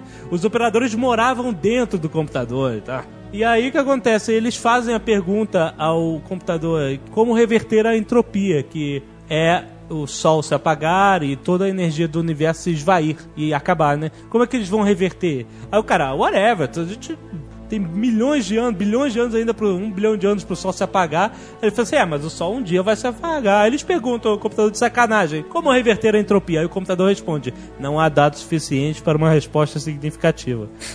e aí o que acontece? Esse conto é dividido em mini contos. E aí ele vai avançando cada vez mais no tempo, no momento em que a humanidade fazia essa pergunta a um computador. Tem uma hora que a humanidade já colonizou a galáxia inteira, tem um império gigantesco. Aí eles perguntam pro computador sempre tem a mesma resposta, né? Não há dados suficientes para dar uma resposta significativa. E aí, cara, ele avança Mas humanidade. eles estavam melhorando esse computador, fazendo o dele? Teoricamente, sim. Tanto o homem quanto a máquina iam evoluindo, né? Igualmente, né? E aí chega uma hora que a humanidade, o homem, ele já é uma entidade única. Homem, com letra maiúscula, né? Então, homem perguntou à máquina. Uma união de todos os pensamentos humanos. Ele vai muito além da nossa realidade de pensar que somos seres individuais com corpos e tal. E a máquina sempre responde: não há dados suficientes. E aí, como é que acaba essa história? Cara, é maravilhoso. A história acaba com o homem se esvaindo do universo, toda a energia solar das estrelas se apagando no universo e só sobrando a máquina. Não só a energia a a- tinha acabado, como o espaço tinha acabado. O tempo tinha deixado de existir, não existia mais tempo. Ah. Entendeu? Então ela estava perdida nesse vácuo da existência. A entidade que era a máquina, ou computador, sabe? Sobrou sozinho no universo, né? E aí ele começou a pensar sobre a pergunta que foi feita a ele. Que até então ele tava cagando foda. não, ele, come... ele não tinha mais nada pra fazer, conseguia. além de pensar nisso, né? Aham. E aí ele chegou à conclusão 42. E ela calcula e encontra a resposta. Que é? Como reverter a entropia? E a resposta era que se faça a luz. E a luz se fez. Olha só. Caraca, é de arrepiar, cara. É São foda. 15 páginas essa porra. O cara faz em 15 páginas essa merda de arrepiar todos os pelos, cara. É, foi eu tô arrepiado aqui só de É. lembrar da parada, né, cara? E e isso mostra muito do próprio Asimov, das próprias crenças ou não crenças do Asimov. É. Ele Aham. era ateu mesmo. Então, apesar dele gostar da, da, da, da mitologia e da, da teologia, ele não aplicava isso para a vida, mas aplicava Não. muito em suas obras. Ah, ele até não gostava de dizer que era ateu, porque eh, dizer que é ateu diz o que você não acredita. Ele gostava de dizer que ele, ele, ele era um humanista. né? Isso. Ele acreditava na humanidade. Ele E- acreditava que, que os humanos eram responsáveis, por todos os problemas da sociedade Exato. e também por todas as grandes conquistas da história. E não fazia dele. E ele falava: olha, eu acredito que se Deus realmente vai julgar o homem, ele não importa com as palavras que saem da boca das suas convicções, de suas crenças, e sim com o que eles fazem durante suas vidas, entendeu? Afinal, tem muito pastor de igreja que fala, fala, fala, e as ações dele não correspondem àquele discurso todo, né? Ele Coisa dizia que a gente isso. vê né? todo dia, né, A gente cara? vê Tipo, todo dia, exatamente. Porra, é só ligar a televisão, sair na rua que você vê isso, cara, né? Pô. Então ele, ele não acreditava que isso fazia das pessoas melhores ou piores as convicções, as crenças. Ele simplesmente era um cara racional. Mas, ah, e, e além disso, também tem outra, outro conto legal que é a última resposta, que ele fala sobre um homem que morreu e encontrou a voz, a voz com V maiúsculo, né? Então não era Deus, né? era a voz. E a voz simplesmente decidiu preservar aquela consciência para fazer ela pensar. E ela. E o cara fica puto, ah, mas eu não. E se eu não quiser pensar ali? Não, você agora vai ter que pensar sobre a sua própria existência e tal. Ele fala assim, mas. Então eu vou pensar em uma, de uma maneira de desfazer a minha conexão, para eu deixar de existir. Ele não faz mal, eu faço você voltar a existir. Ela, então eu vou pensar uma maneira de destruir você. Ele, tudo bem, você tem eternidade aí para pensar. Então ele faz um diálogo, né, de um ser humano que morreu com uma voz que na verdade não é tão benevolente assim, era uma coisa meio egoísta, né? A voz que criou sim o universo. A última resposta. Murray Templeton tinha 45 anos de idade Estava na plenitude de sua vida e com todas as partes do seu corpo funcionando com perfeição, exceto alguns trechos vitais de suas artérias coronárias. Isso, no entanto, foi o suficiente. A dor veio repentinamente, chegou a um ponto insuportável e aos poucos foi diminuindo. Ele podia sentir a respiração parando. Uma deliciosa sensação de paz o inundou. Repentinamente, ele percebeu que estava olhando para a cena lá do alto. Seu corpo estava lá embaixo, estirado no chão, com o rosto contorcido. Ele estava aqui em cima, observando em paz. Pensou: milagre dos milagres? As besteiras sobre a vida eterna estavam certas. Apesar de ser uma maneira humilhante para um físico ateu morrer, ele apenas sentiu uma agradável surpresa. Não houve nenhuma alteração na sensação de paz em que tinha mergulhado. Ele pensou: devia haver algum anjo ou uma coisa no gênero vindo me receber. A cena terrestre estava se desvanecendo. Sua consciência foi invadida pela escuridão e, de um ponto distante, como um último relance de visão, apareceu uma figura iluminada, com forma vagamente humana, irradiando calor. Murray pensou: estão brincando comigo. Estou indo para o céu. Assim que ele pensou nisso, a luz se apagou, mas o calor continuou. A sensação de paz não diminuiu, apesar de, em todo o universo, restarem apenas ele e a voz. Faço isso com muita frequência, disse a voz, mas ainda assim me emociona a cada sucesso. Murray pensou em dizer algo, mas não sabia se possuía uma boca, uma língua ou cordas vocais. No entanto, tentou articular um som, sem a menor pretensão. Tentou sussurrar palavras, ou soprá-las, ou colocá-las para fora por intermédio da contração de alguma coisa. E elas foram pronunciadas. Ele ouviu sua própria voz facilmente identificável e suas próprias palavras infinitamente claras. Isso é o céu? disse ele. Esse lugar não é como o lugar que você imagina, disse a voz. Murray ficou atrapalhado, mas tinha que fazer a pergunta. Desculpe se pareço um pouco imbecil, mas você é Deus? Sem mudar a entonação ou de algum modo pretendendo soar com perfeição, a voz conseguiu ser engraçada. É estranho que sempre me perguntem isso, claro que das maneiras mais diferentes possíveis. Você não compreenderia a resposta que posso lhe dar. Eu sou. Isso é tudo que posso dizer de significativo, e você pode me rotular com palavra ou conceito que lhe agradar. E o que eu sou? Disse Murray. Uma alma? Ou eu ainda sou apenas uma existência personificada? Tentou não parecer sarcástico, mas não conseguiu. É fácil você explicar-se, até mesmo para você. Você pode se chamar de alma, se isso lhe agrada, mas você na verdade, é uma conexão de forças eletromagnéticas arrumadas de modo a que todas as interconexões e interrelações sejam exatamente iguais às do seu cérebro em sua existência universal, até nos menores detalhes. Além disso, você tem capacidade para pensar, ter lembranças e uma personalidade própria. Você vai achar que ainda é você mesmo. Murray ficou perplexo. Você quer dizer que a essência do meu cérebro é permanente? Não, de jeito nenhum. Nada seu é permanente, a não ser o que eu decidir que seja. Eu criei a conexão Eu a construí enquanto você desfrutava sua existência física e ajustei-a para o momento em que sua vida terrestre chegasse ao fim. A voz parecia visivelmente satisfeita consigo mesma e, depois de uma rápida pausa, acrescentou: Uma construção complexa, mas muito precisa. É claro que poderia fazer isso com todos os seres humanos do seu mundo, mas prefiro não fazer. Sinto prazer em escolher.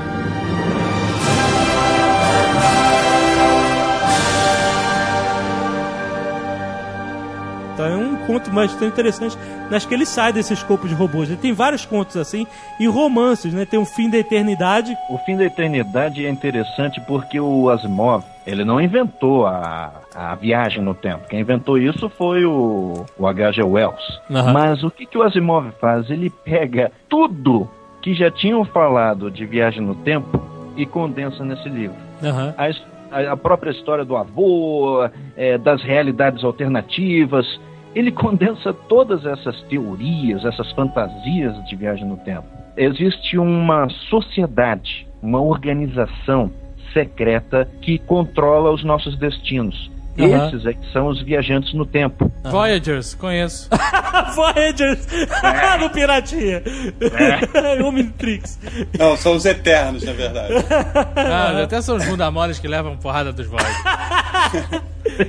Mas quanto? E o que, que eles fazem? Vamos dizer, é aquela teoria, velha teoria do Hitler. Ah, se eu matasse Hitler, é, não, não ocorreria o Holocausto. Aham.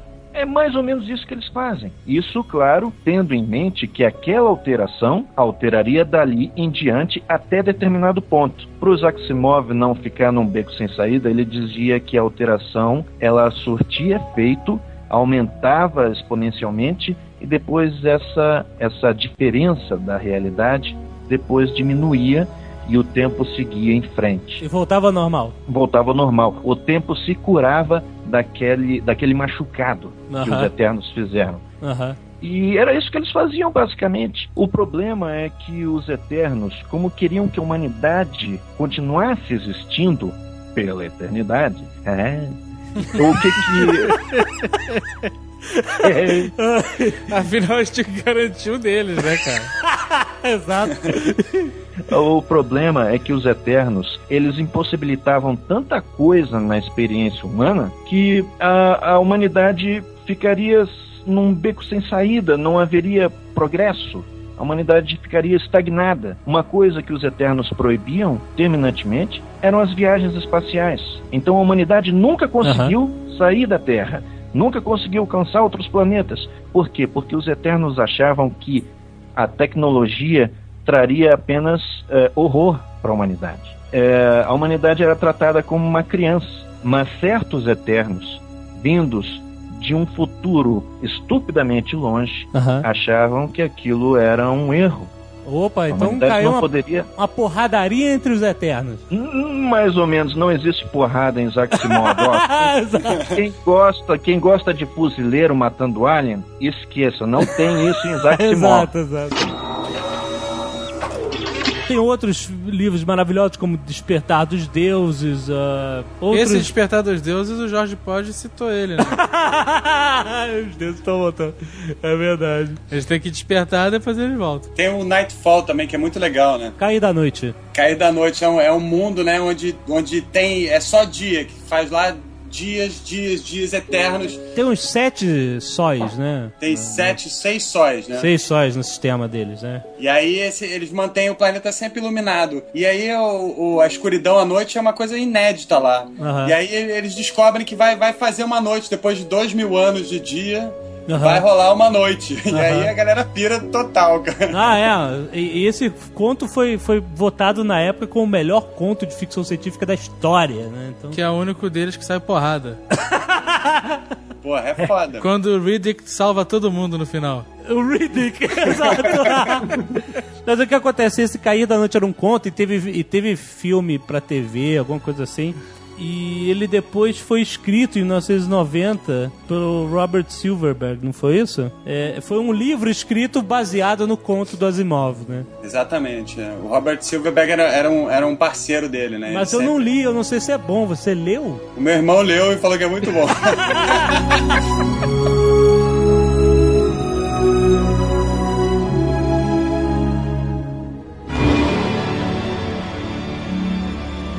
Fundação, a maior obra de ficção científica da história da humanidade. Pra você. Pra mim também. Não, ganhou o prêmio de maior obra, obra do século XX, a trilogia Fundação. Maior obra de ficção científica e é foda Não, para prêmio caralho. não quer dizer nada. A gente ganhou de melhor blog do ano. Não quer dizer nada, não quer dizer nada. Vamos falar de fundação. Ah, a história, óbvio, ganhou sequências, né? Começou com uma trilogia, depois ganhou mais três livros, depois mais dois, depois mais três, depois começaram a outros autores escrever sobre fundação. Não foi isso? Isso, acho não- que a gente pode falar só sobre o que o Asimov fez, né? É, Porque exato. vai- Não, não dá nem pra falar de tudo, né? Vamos falar é. do básico de Vamos fundação. falar da fundação. da fundação, da fundação.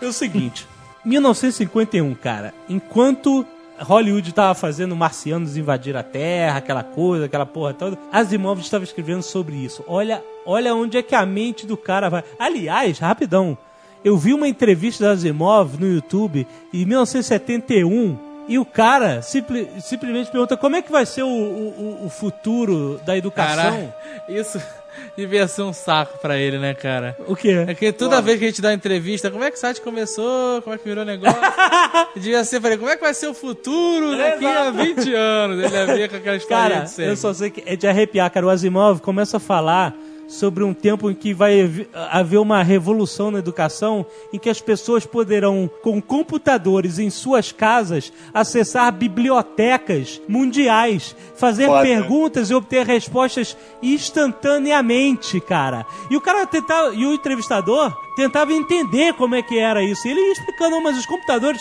como é que vai caber na casa das pessoas? Como é que qualquer pessoa vai ter acesso ao computador? Ele, não, mas essas coisas vão ficar baratas. E, cara, eu sei que ele descreveu a internet, Google, toda essa merda da evolução da era da informação que a gente tá tendo hoje em 1971, cara. Olha onde a cabeça do cara tava, entendeu? Foda, Ninguém cara. entendia essa porra, só ele, cara. Enquanto isso, no Star Trek, eles achavam que ninguém ia ter bolso.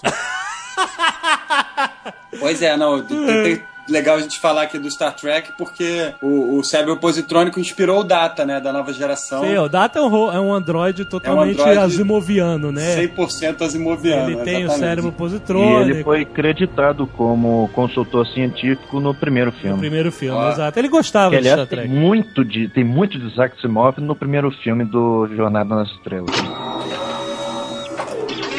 Fundação, o que acontece? Mais uma, uma, uma obra do cara que com a mente super à frente. É, Ele começou a escrever isso na época que o medo da guerra nuclear era crescente, né? Todo mundo falava de guerra nuclear, guerra fria, o cacete e tal, o medo e tal.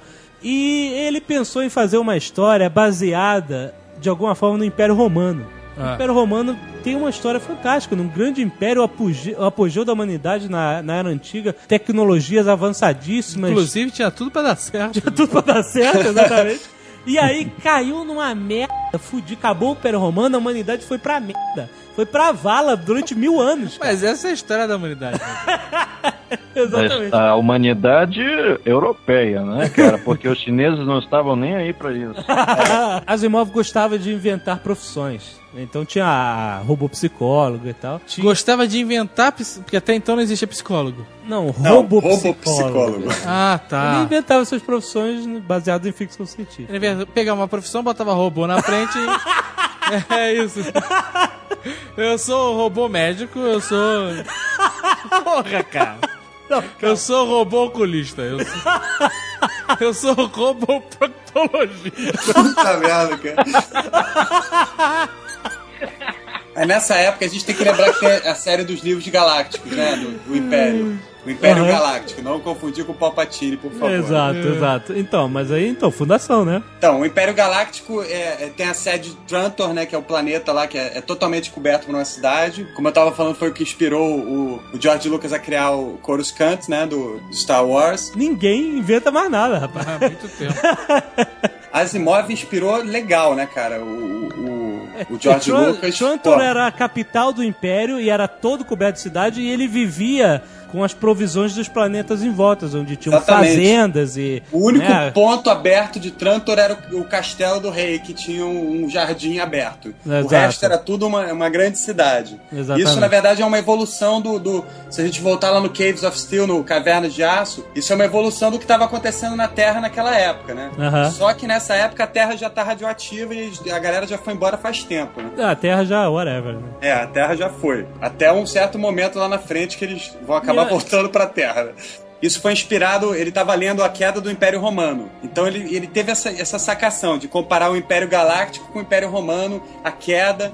Então o que acontece? Tem o Harry Seldon, que é um matemático muito importante nessa história, né? Exatamente. E, aí a profissão que ele inventa, na verdade, ele era um psicohistoriador. Psicohistoriador. Ele inventou a psicohistória. Ele criou uma nova, uma nova forma de O que, que é a psicohistória? Então, a psicohistória é um, um conceito foda pra caralho, que o é um gênio. É. O cara conseguia, através de cálculos matemáticos, de milhões de inserções de dados e probabilidades e dados e informações históricas, calcular o futuro de uma grande sociedade. Ele fazia um mega cálculo matemático lá e ele obtinha resultados. Ele não conseguia prever o futuro. Isso que ele falava. As pessoas achavam que o Harry Seldon era um era um profeta do apocalipse, que ele previa o futuro. Ele não previa o futuro, eram cálculos matemáticos do que ia acontecer com a civilização humana. Caraca, É. cara. Um ser humano é imprevisível. Exato. Mas uma massa, ela é previsível. Exatamente. Que o digam os policiais que ficam protegendo aí esses torcedores malucos fora dos estádios. Eles sabem como aquela multidão vai se comportar. Exatamente. Isso é fácil de, de, de, de, de conseguir calcular. E o Asimov, no caso, ele estendeu isso para 4 trilhões de seres humanos. Exatamente. Eles, como uma massa, poderiam ser eh, entendidos. É, exato. E aí o que acontece? Ele prevê com o cálculo dele que em breve humani- o império todo galáctico vai cair. E a humanidade vai entrar em uma era das trevas, uma era de barbárie, que vai durar 30 mil anos. O império já tinha 12 mil anos. Mas eram o que, que é breve? 500, 500 anos. anos, é. Ah, bah, eu vou, caralho. Eu vou ser essa merda de psicohistoriador, cara. Eu vou começar a fazer cálculo matemático e falar, olha, gente, é o seguinte, daqui a um tempo vai acontecer isso e aquilo. Quando eu já tiver empacotado, whatever, se acontecer, aconteceu. Que Não, mas- papinho! A questão toda, Zagal, que ele, que ele cria a fundação, que é uma coisa pra E garantir. calma, é, É, é, vamos exatamente. Então o que, que o Harry Seldon propõe? Caraca, o cara ele falou com uma convicção. ele descolou um diploma de sa- sabe lá Deus como de psicohistoriador. deve ter comprado essa merda em algum lugar. Cara, a gente vai ser crucificado, cara. Contou essa história que o mundo ia acabar em 500 anos, sendo que ele ia morrer, sei lá, 30, 40, 50 anos depois, Aham. 100 no máximo. Né, cara? Mas ainda tem muita geração dele que ainda escapar da, da pica. E 500 de- anos depois, cara, assim, as pessoas. Ele criou esse problema. Não- não ele não preveu porra nenhuma, ele criou. Porque quando ele, falou, ele. quando ele falou assim: olha, daqui a 500 anos fudeu. As pessoas começaram a viver aquilo. É, mas o que É por isso que você não pode saber o futuro. Acusavam ele disso, de ser um profeta do apocalipse, Acusavam, de é. estar querendo desestabilizar o império, o cacete. Mas ele falou assim, vai acontecer. Eu, Eu também falaria. Ele falou assim, olha, eu, eu, eu queria que não acontecesse, mas é um cálculo matemático que eu estou apresentando a vocês. É, né? e ele aí- falava que, que a humanidade ia passar por um período de 30 mil anos de barbárie. Exatamente. Que, que o senhor K chama de era da escrotidão. Exatamente. Ia ser 30 mil de era da escrotidão. Qual é a solução que ele propõe? É, ele encontrou, dentre as, as melhores opções, uma. A melhor opção era reduzir esse tempo de barbárie para mil Isso. anos. Uma ótima. Através um ótimo acordo. através de uma fundação que iria eh, resguardar todo o conhecimento humano que ele adquiriu nesses 12 mil anos de império. Tipo Isso- uma, uma, máquina, uma máquina do tempo, uma cápsula do tempo. Não, não, é- não, era Não. como se fosse uma enciclopédia galáctica, um guia do mochileiro das galáxias, entendeu? É, era a enciclopédia galáctica que depois foi usada no, no Guia do Mochileiro, mas é essa é Enciclopédia Galáctica. Exatamente. Ele que é, criou. Era uma, uma mistura de Enciclopédia Galáctica com uma arca de Noé, vamos dizer. Porque iriam ter pessoas que iam estar lá para preservar esse conhecimento humano, entendeu? Exatamente. Ia ter umas pessoas que iam, iam uma sociedade que ia ser formada para aquilo. Os Eternos. Ia ser a, a, fundação Não, não Somos Eternos.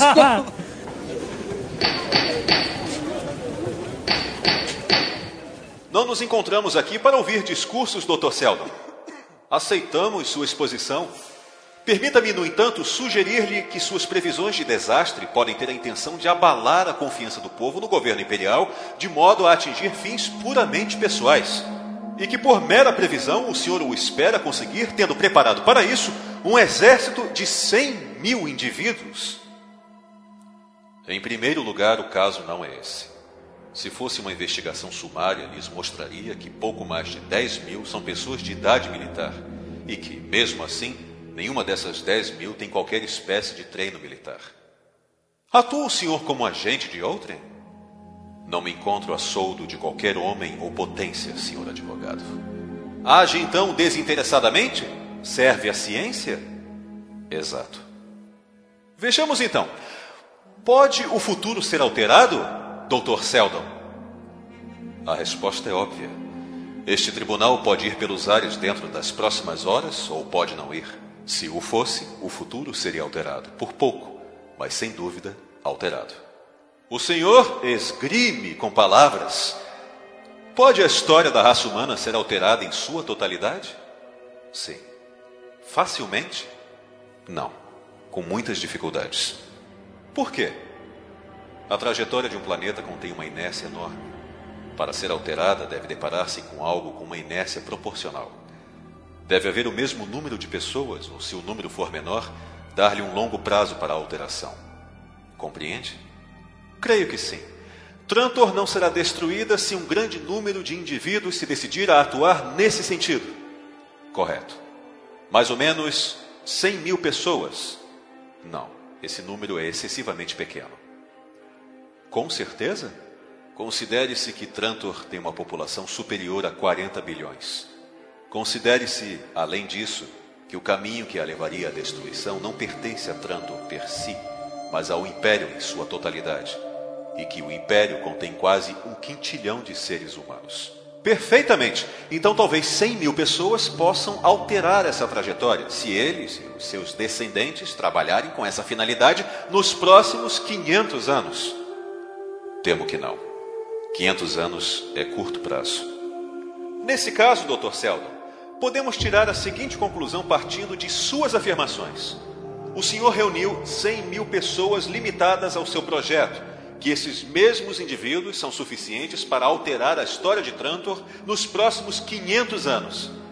Em outras palavras, não podem evitar a destruição de Trantor, façam o que fizerem.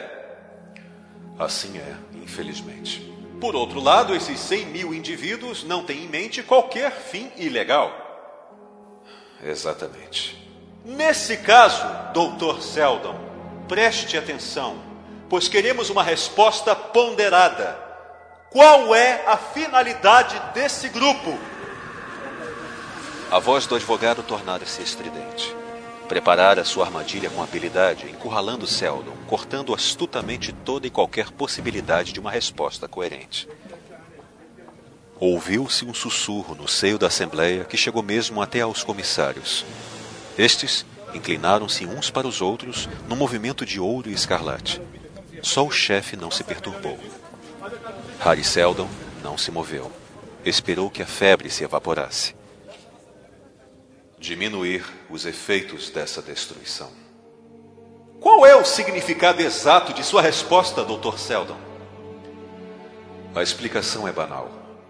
A remota destruição de Trantor não é em si um acontecimento único no esquema do desenvolvimento da humanidade. Será antes o clímax de um complicado drama que teve início há séculos e que se acelera continuamente. Refiro-me, nobres senhores, ao declínio atual e consequente destruição do Império Galáctico. O sussurro tornou-se um ruído. O advogado gritava: O senhor declara abertamente traição! E foi interrompido pelos gritos de traição que se elevavam em coro das galerias. Lentamente o chefe ergueu o martelo e deixou cair uma só vez. O som lembrou um gongo. Quando as vibrações cessaram, cessaram também as vozes coléricas da galeria. O advogado respirou fundo. O senhor compreende, Dr. Seldon, que fala de um império que se mantém há 12 mil anos, através de todas as vicissitudes e que tem atrás dele a devoção e o amor de um quintilhão de seres humanos? Estou bastante certo do estado atual do Império e da história que o precede. Com todo o respeito pela assistência, reclamo um conhecimento muito mais vasto dessa história do que qualquer dos presentes. E mesmo assim continua prevendo a ruína. É uma previsão matemática, sem qualquer juízo moral. Pessoalmente, lamento até o que está por vir. Mesmo que se admitisse que o império fosse uma coisa má, e eu não o admito, o estado de anarquia que se seguiria à sua queda seria mil vezes pior. É contra esse estado de anarquia que eu pretendo lutar. A queda do império é, meus senhores, um movimento contra o qual não será fácil lutar. É ditado por uma burocracia crescente, falta de iniciativa, congelamento de castas, excomunhão de curiosidade, centenas de outros fatores. Tem continuamente progredido de há séculos para cá e apoderou-se demais da massa humana para poder parar. Não é evidente para todos que o império esteja tão forte como sempre? A aparência de força está ao seu redor, parece ser duradoura. Contudo, senhor advogado, o tronco de uma árvore, até o momento em que a tempestade a parte em duas, tem toda a aparência de fortaleza. É essa tempestade que sopra nesse momento através de todas as ramificações do império. Escutem com os ouvidos da psicohistória e a ouvirão ranger. Já dissemos, Dr. Seldon, que não nos encontramos aqui para. O império se desmoronará com todo o bem que trouxe. O conhecimento acumulado através dos anos apodrecerá e a ordem que impôs se desvanecerá. Guerras interestelares não terão fim. A população entrará em decadência. Os mundos dispersos perderão contato com o corpo principal da galáxia. E assim ficarão. Para todo sempre? A mesma psicohistória que prevê a queda pode também transmitir certezas quanto às idades de trevas que se seguirão. O Império, como se acabou de dizer, manteve-se ao longo de 12 mil anos. As trevas que hão de vir durarão não 12, mas sim 30 mil anos. Um segundo império se erguerá, mas entre ele e a nossa civilização haverá mil gerações sofrendo. Devemos lutar contra isso.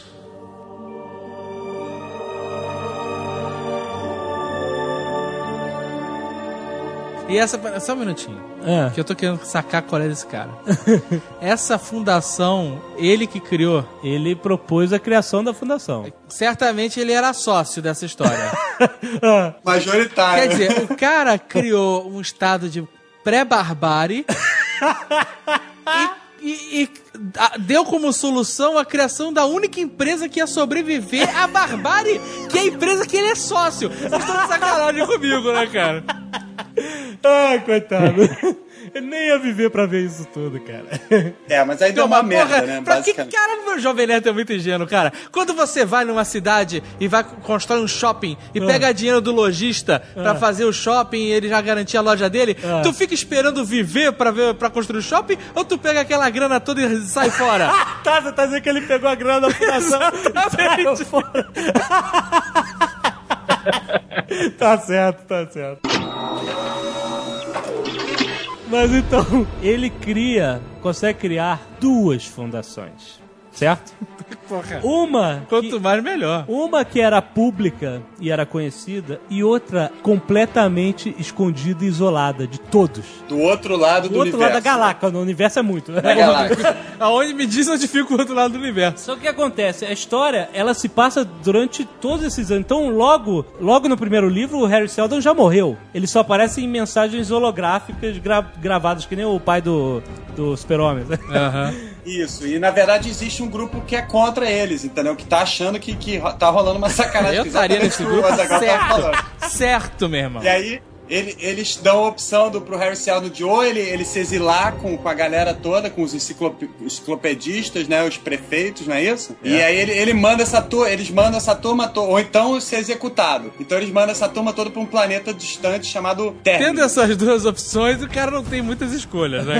É muito escuro, né? Não só o Asimov desenvolveu esse conceito interessante e tal, tá vendo? Mas ele foi desenvolvendo toda a evolução da fundação e da queda do Império, né? Então o que acontece? A fundação, teoricamente, era uma sociedade pacífica. certo. né? Só que em volta da fundação existiam outros mundos que eram eh, governados por regentes locais, famílias reais e tal, e cada um tinha o seu interesse. Tinha gente que achava que eles estavam secretamente desenvolvendo armas nucleares, que é- aí tá o negócio do medo da, da guerra nuclear. Na época, esse negócio de bomba nuclear era, era o grande must eh, da- das armas de destruição. Então, ah, meu Deus, eles estão construindo armas nucleares, eles vão conquistar os nossos...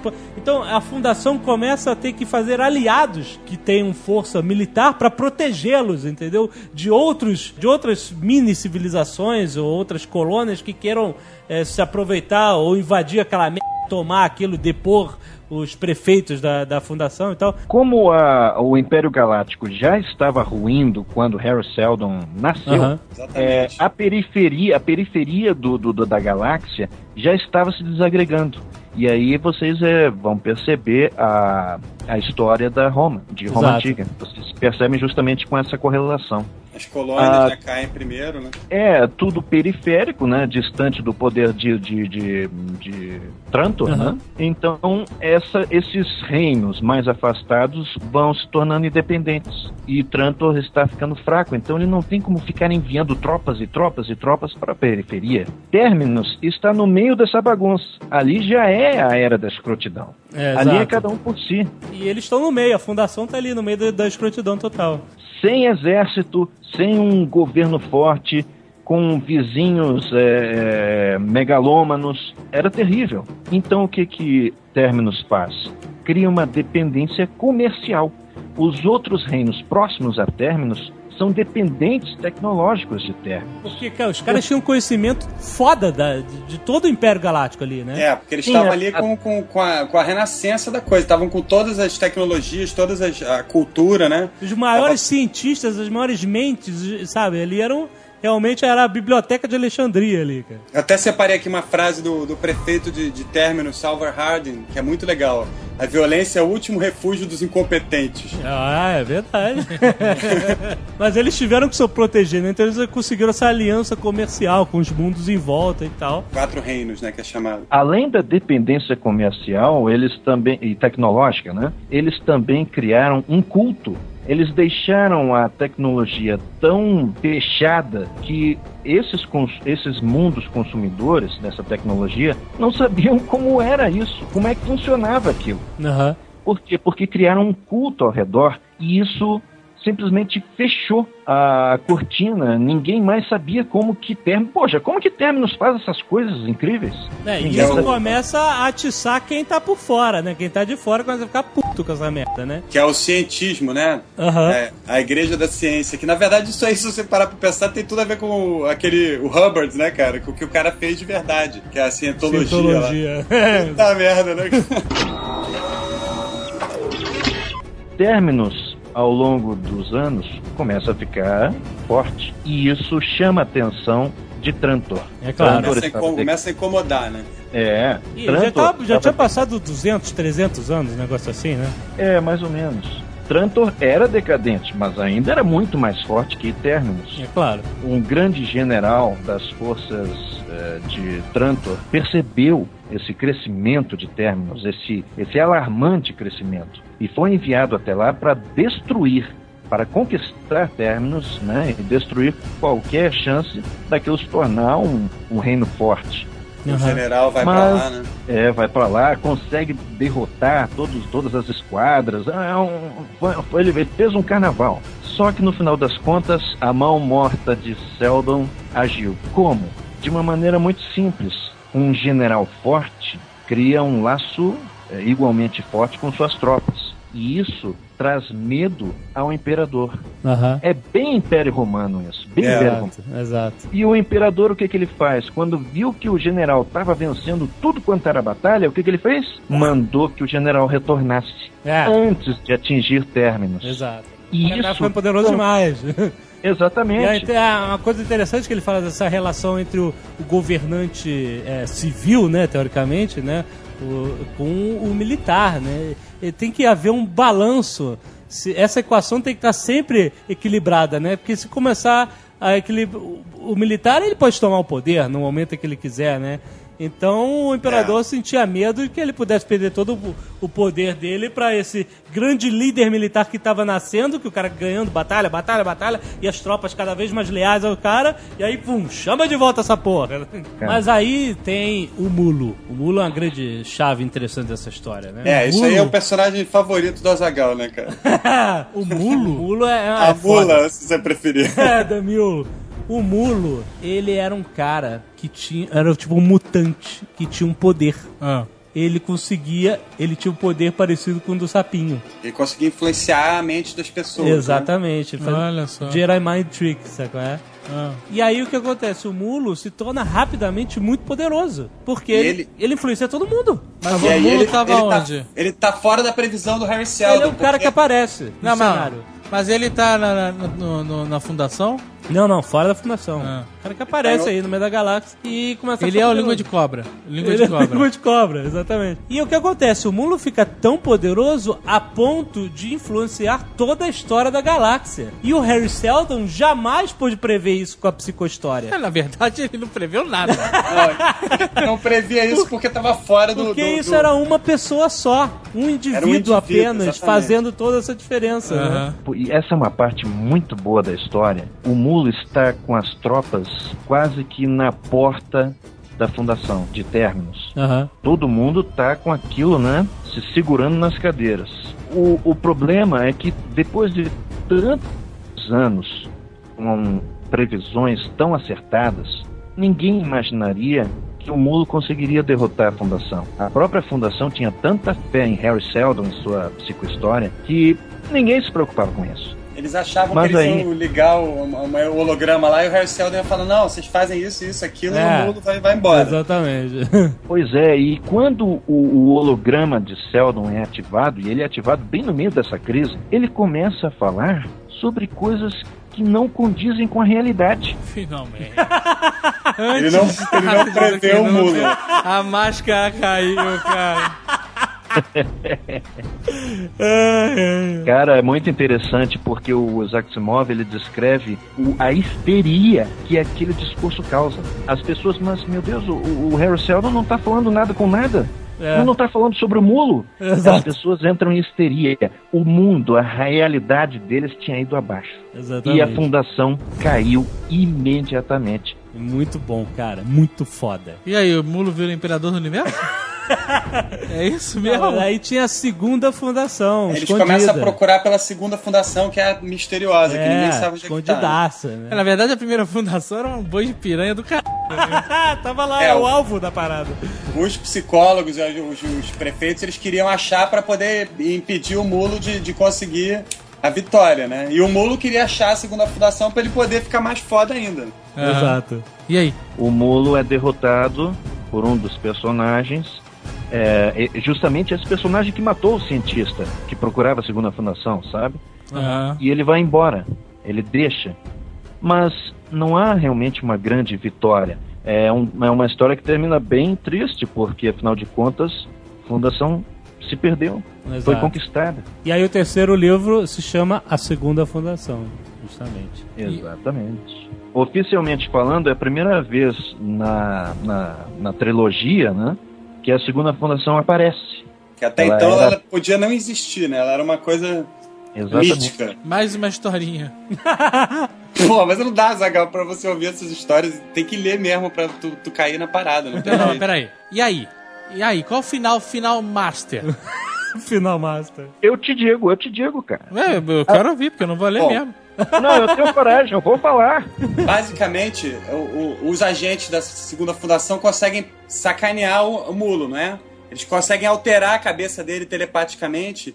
E aí ele volta lá pro mundo dele, que é Calgan, e fica sendo um, um ditadorzinho qualquer lá, cara. Mas ele não Acho- consegue mais dominar o mundo como ele tava querendo. Não é isso? Na galáxia. É, é, sim, mas é que tem que explicar o seguinte: a, a fundação que a gente conhecia era uma sociedade baseada na tecnologia. A segunda fundação, que essa ficou mantida em segredo até então, ela era baseada no poder mental. Esse poder mental Exatamente. foi em conjunto associado para derrotar o mulo, que era também um, ser que mexia né, com, com o pensamento das pessoas. Isso. Na verdade, descobriu-se, após a derrota do Mulo, é, que a segunda fundação ela foi criada para se tornar a, a organização que substituiria a, a primeira fundação. A segunda fundação seria a raiz do segundo império.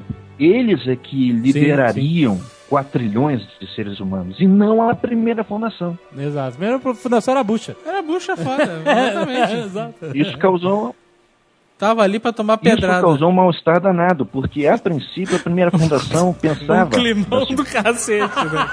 É, a primeira fundação achava que a segunda era boazinha, que era gente fina.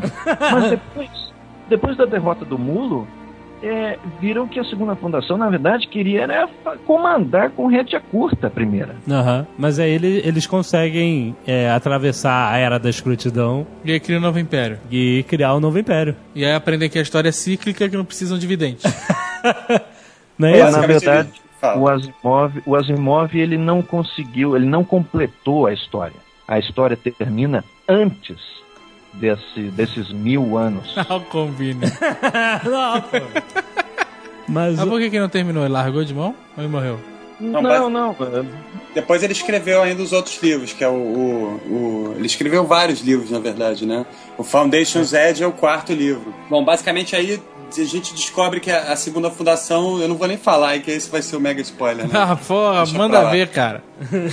Bring it on. Tá. Quero o grande finale, para falar, olha, que se- eu quero que se faça a luz. O, o, o grande finale não existe. O que existe é uma ótima ideia, uma estatística que consegue prever o futuro. É baseado nessa, nessa premissa que todo o romance, todos os romances dele giram. Exatamente. Ele, ele desenvolve as ações, o que aconteceu, quais foram as influências dessa parada. E ele vai desenvolvendo as histórias de vários personagens que vão aparecer por centenas de anos, então não tem um personagem só fixo, né? É, é, até querem fazer um filme de fundação, mas obviamente um roteiro mega adaptado para um período apenas, né? Porque você não pode fazer um filme que você troca toda hora os personagens, porque passaram 200, 300, Mas não tem 400 nenhum robô na fundação que o robô Não resolve tem. esse problema. Tem um robô lá no final da fundação, cara. Claro. Não, não vou falar, mas é um robô mega spoiler. É um robô, robô mega de robô que a gente conhece já. Robbie Williams?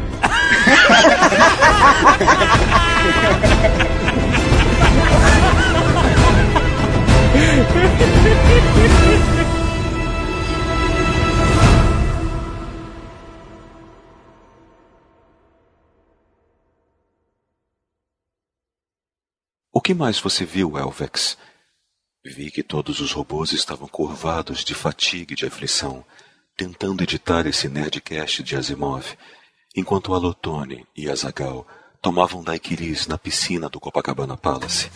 E eu desejei que eles se engasgassem com as bebidas quando uma bomba atômica explodisse e todos virassem zumbis e o protocolo Blue Hand tivesse que ser posto em ação. Mas Alotone e Azagal não teriam armas, não teriam revólver, não teriam granada, não teriam estilete, não teriam pés de cabra, não teriam nem palito. Eles só teriam seus braços. Alotone então arrancaria os braços de Azagal, e Azagal arrancaria então os braços de Alotone, e juntos lutariam contra a turba enfurecida de mortos-vivos. Elvex, quem serviu os daiquiris? Eu, doutora Calvin. Susan Calvin ergueu no mesmo instante a pistola eletrônica e disparou. Elvex deixou de existir.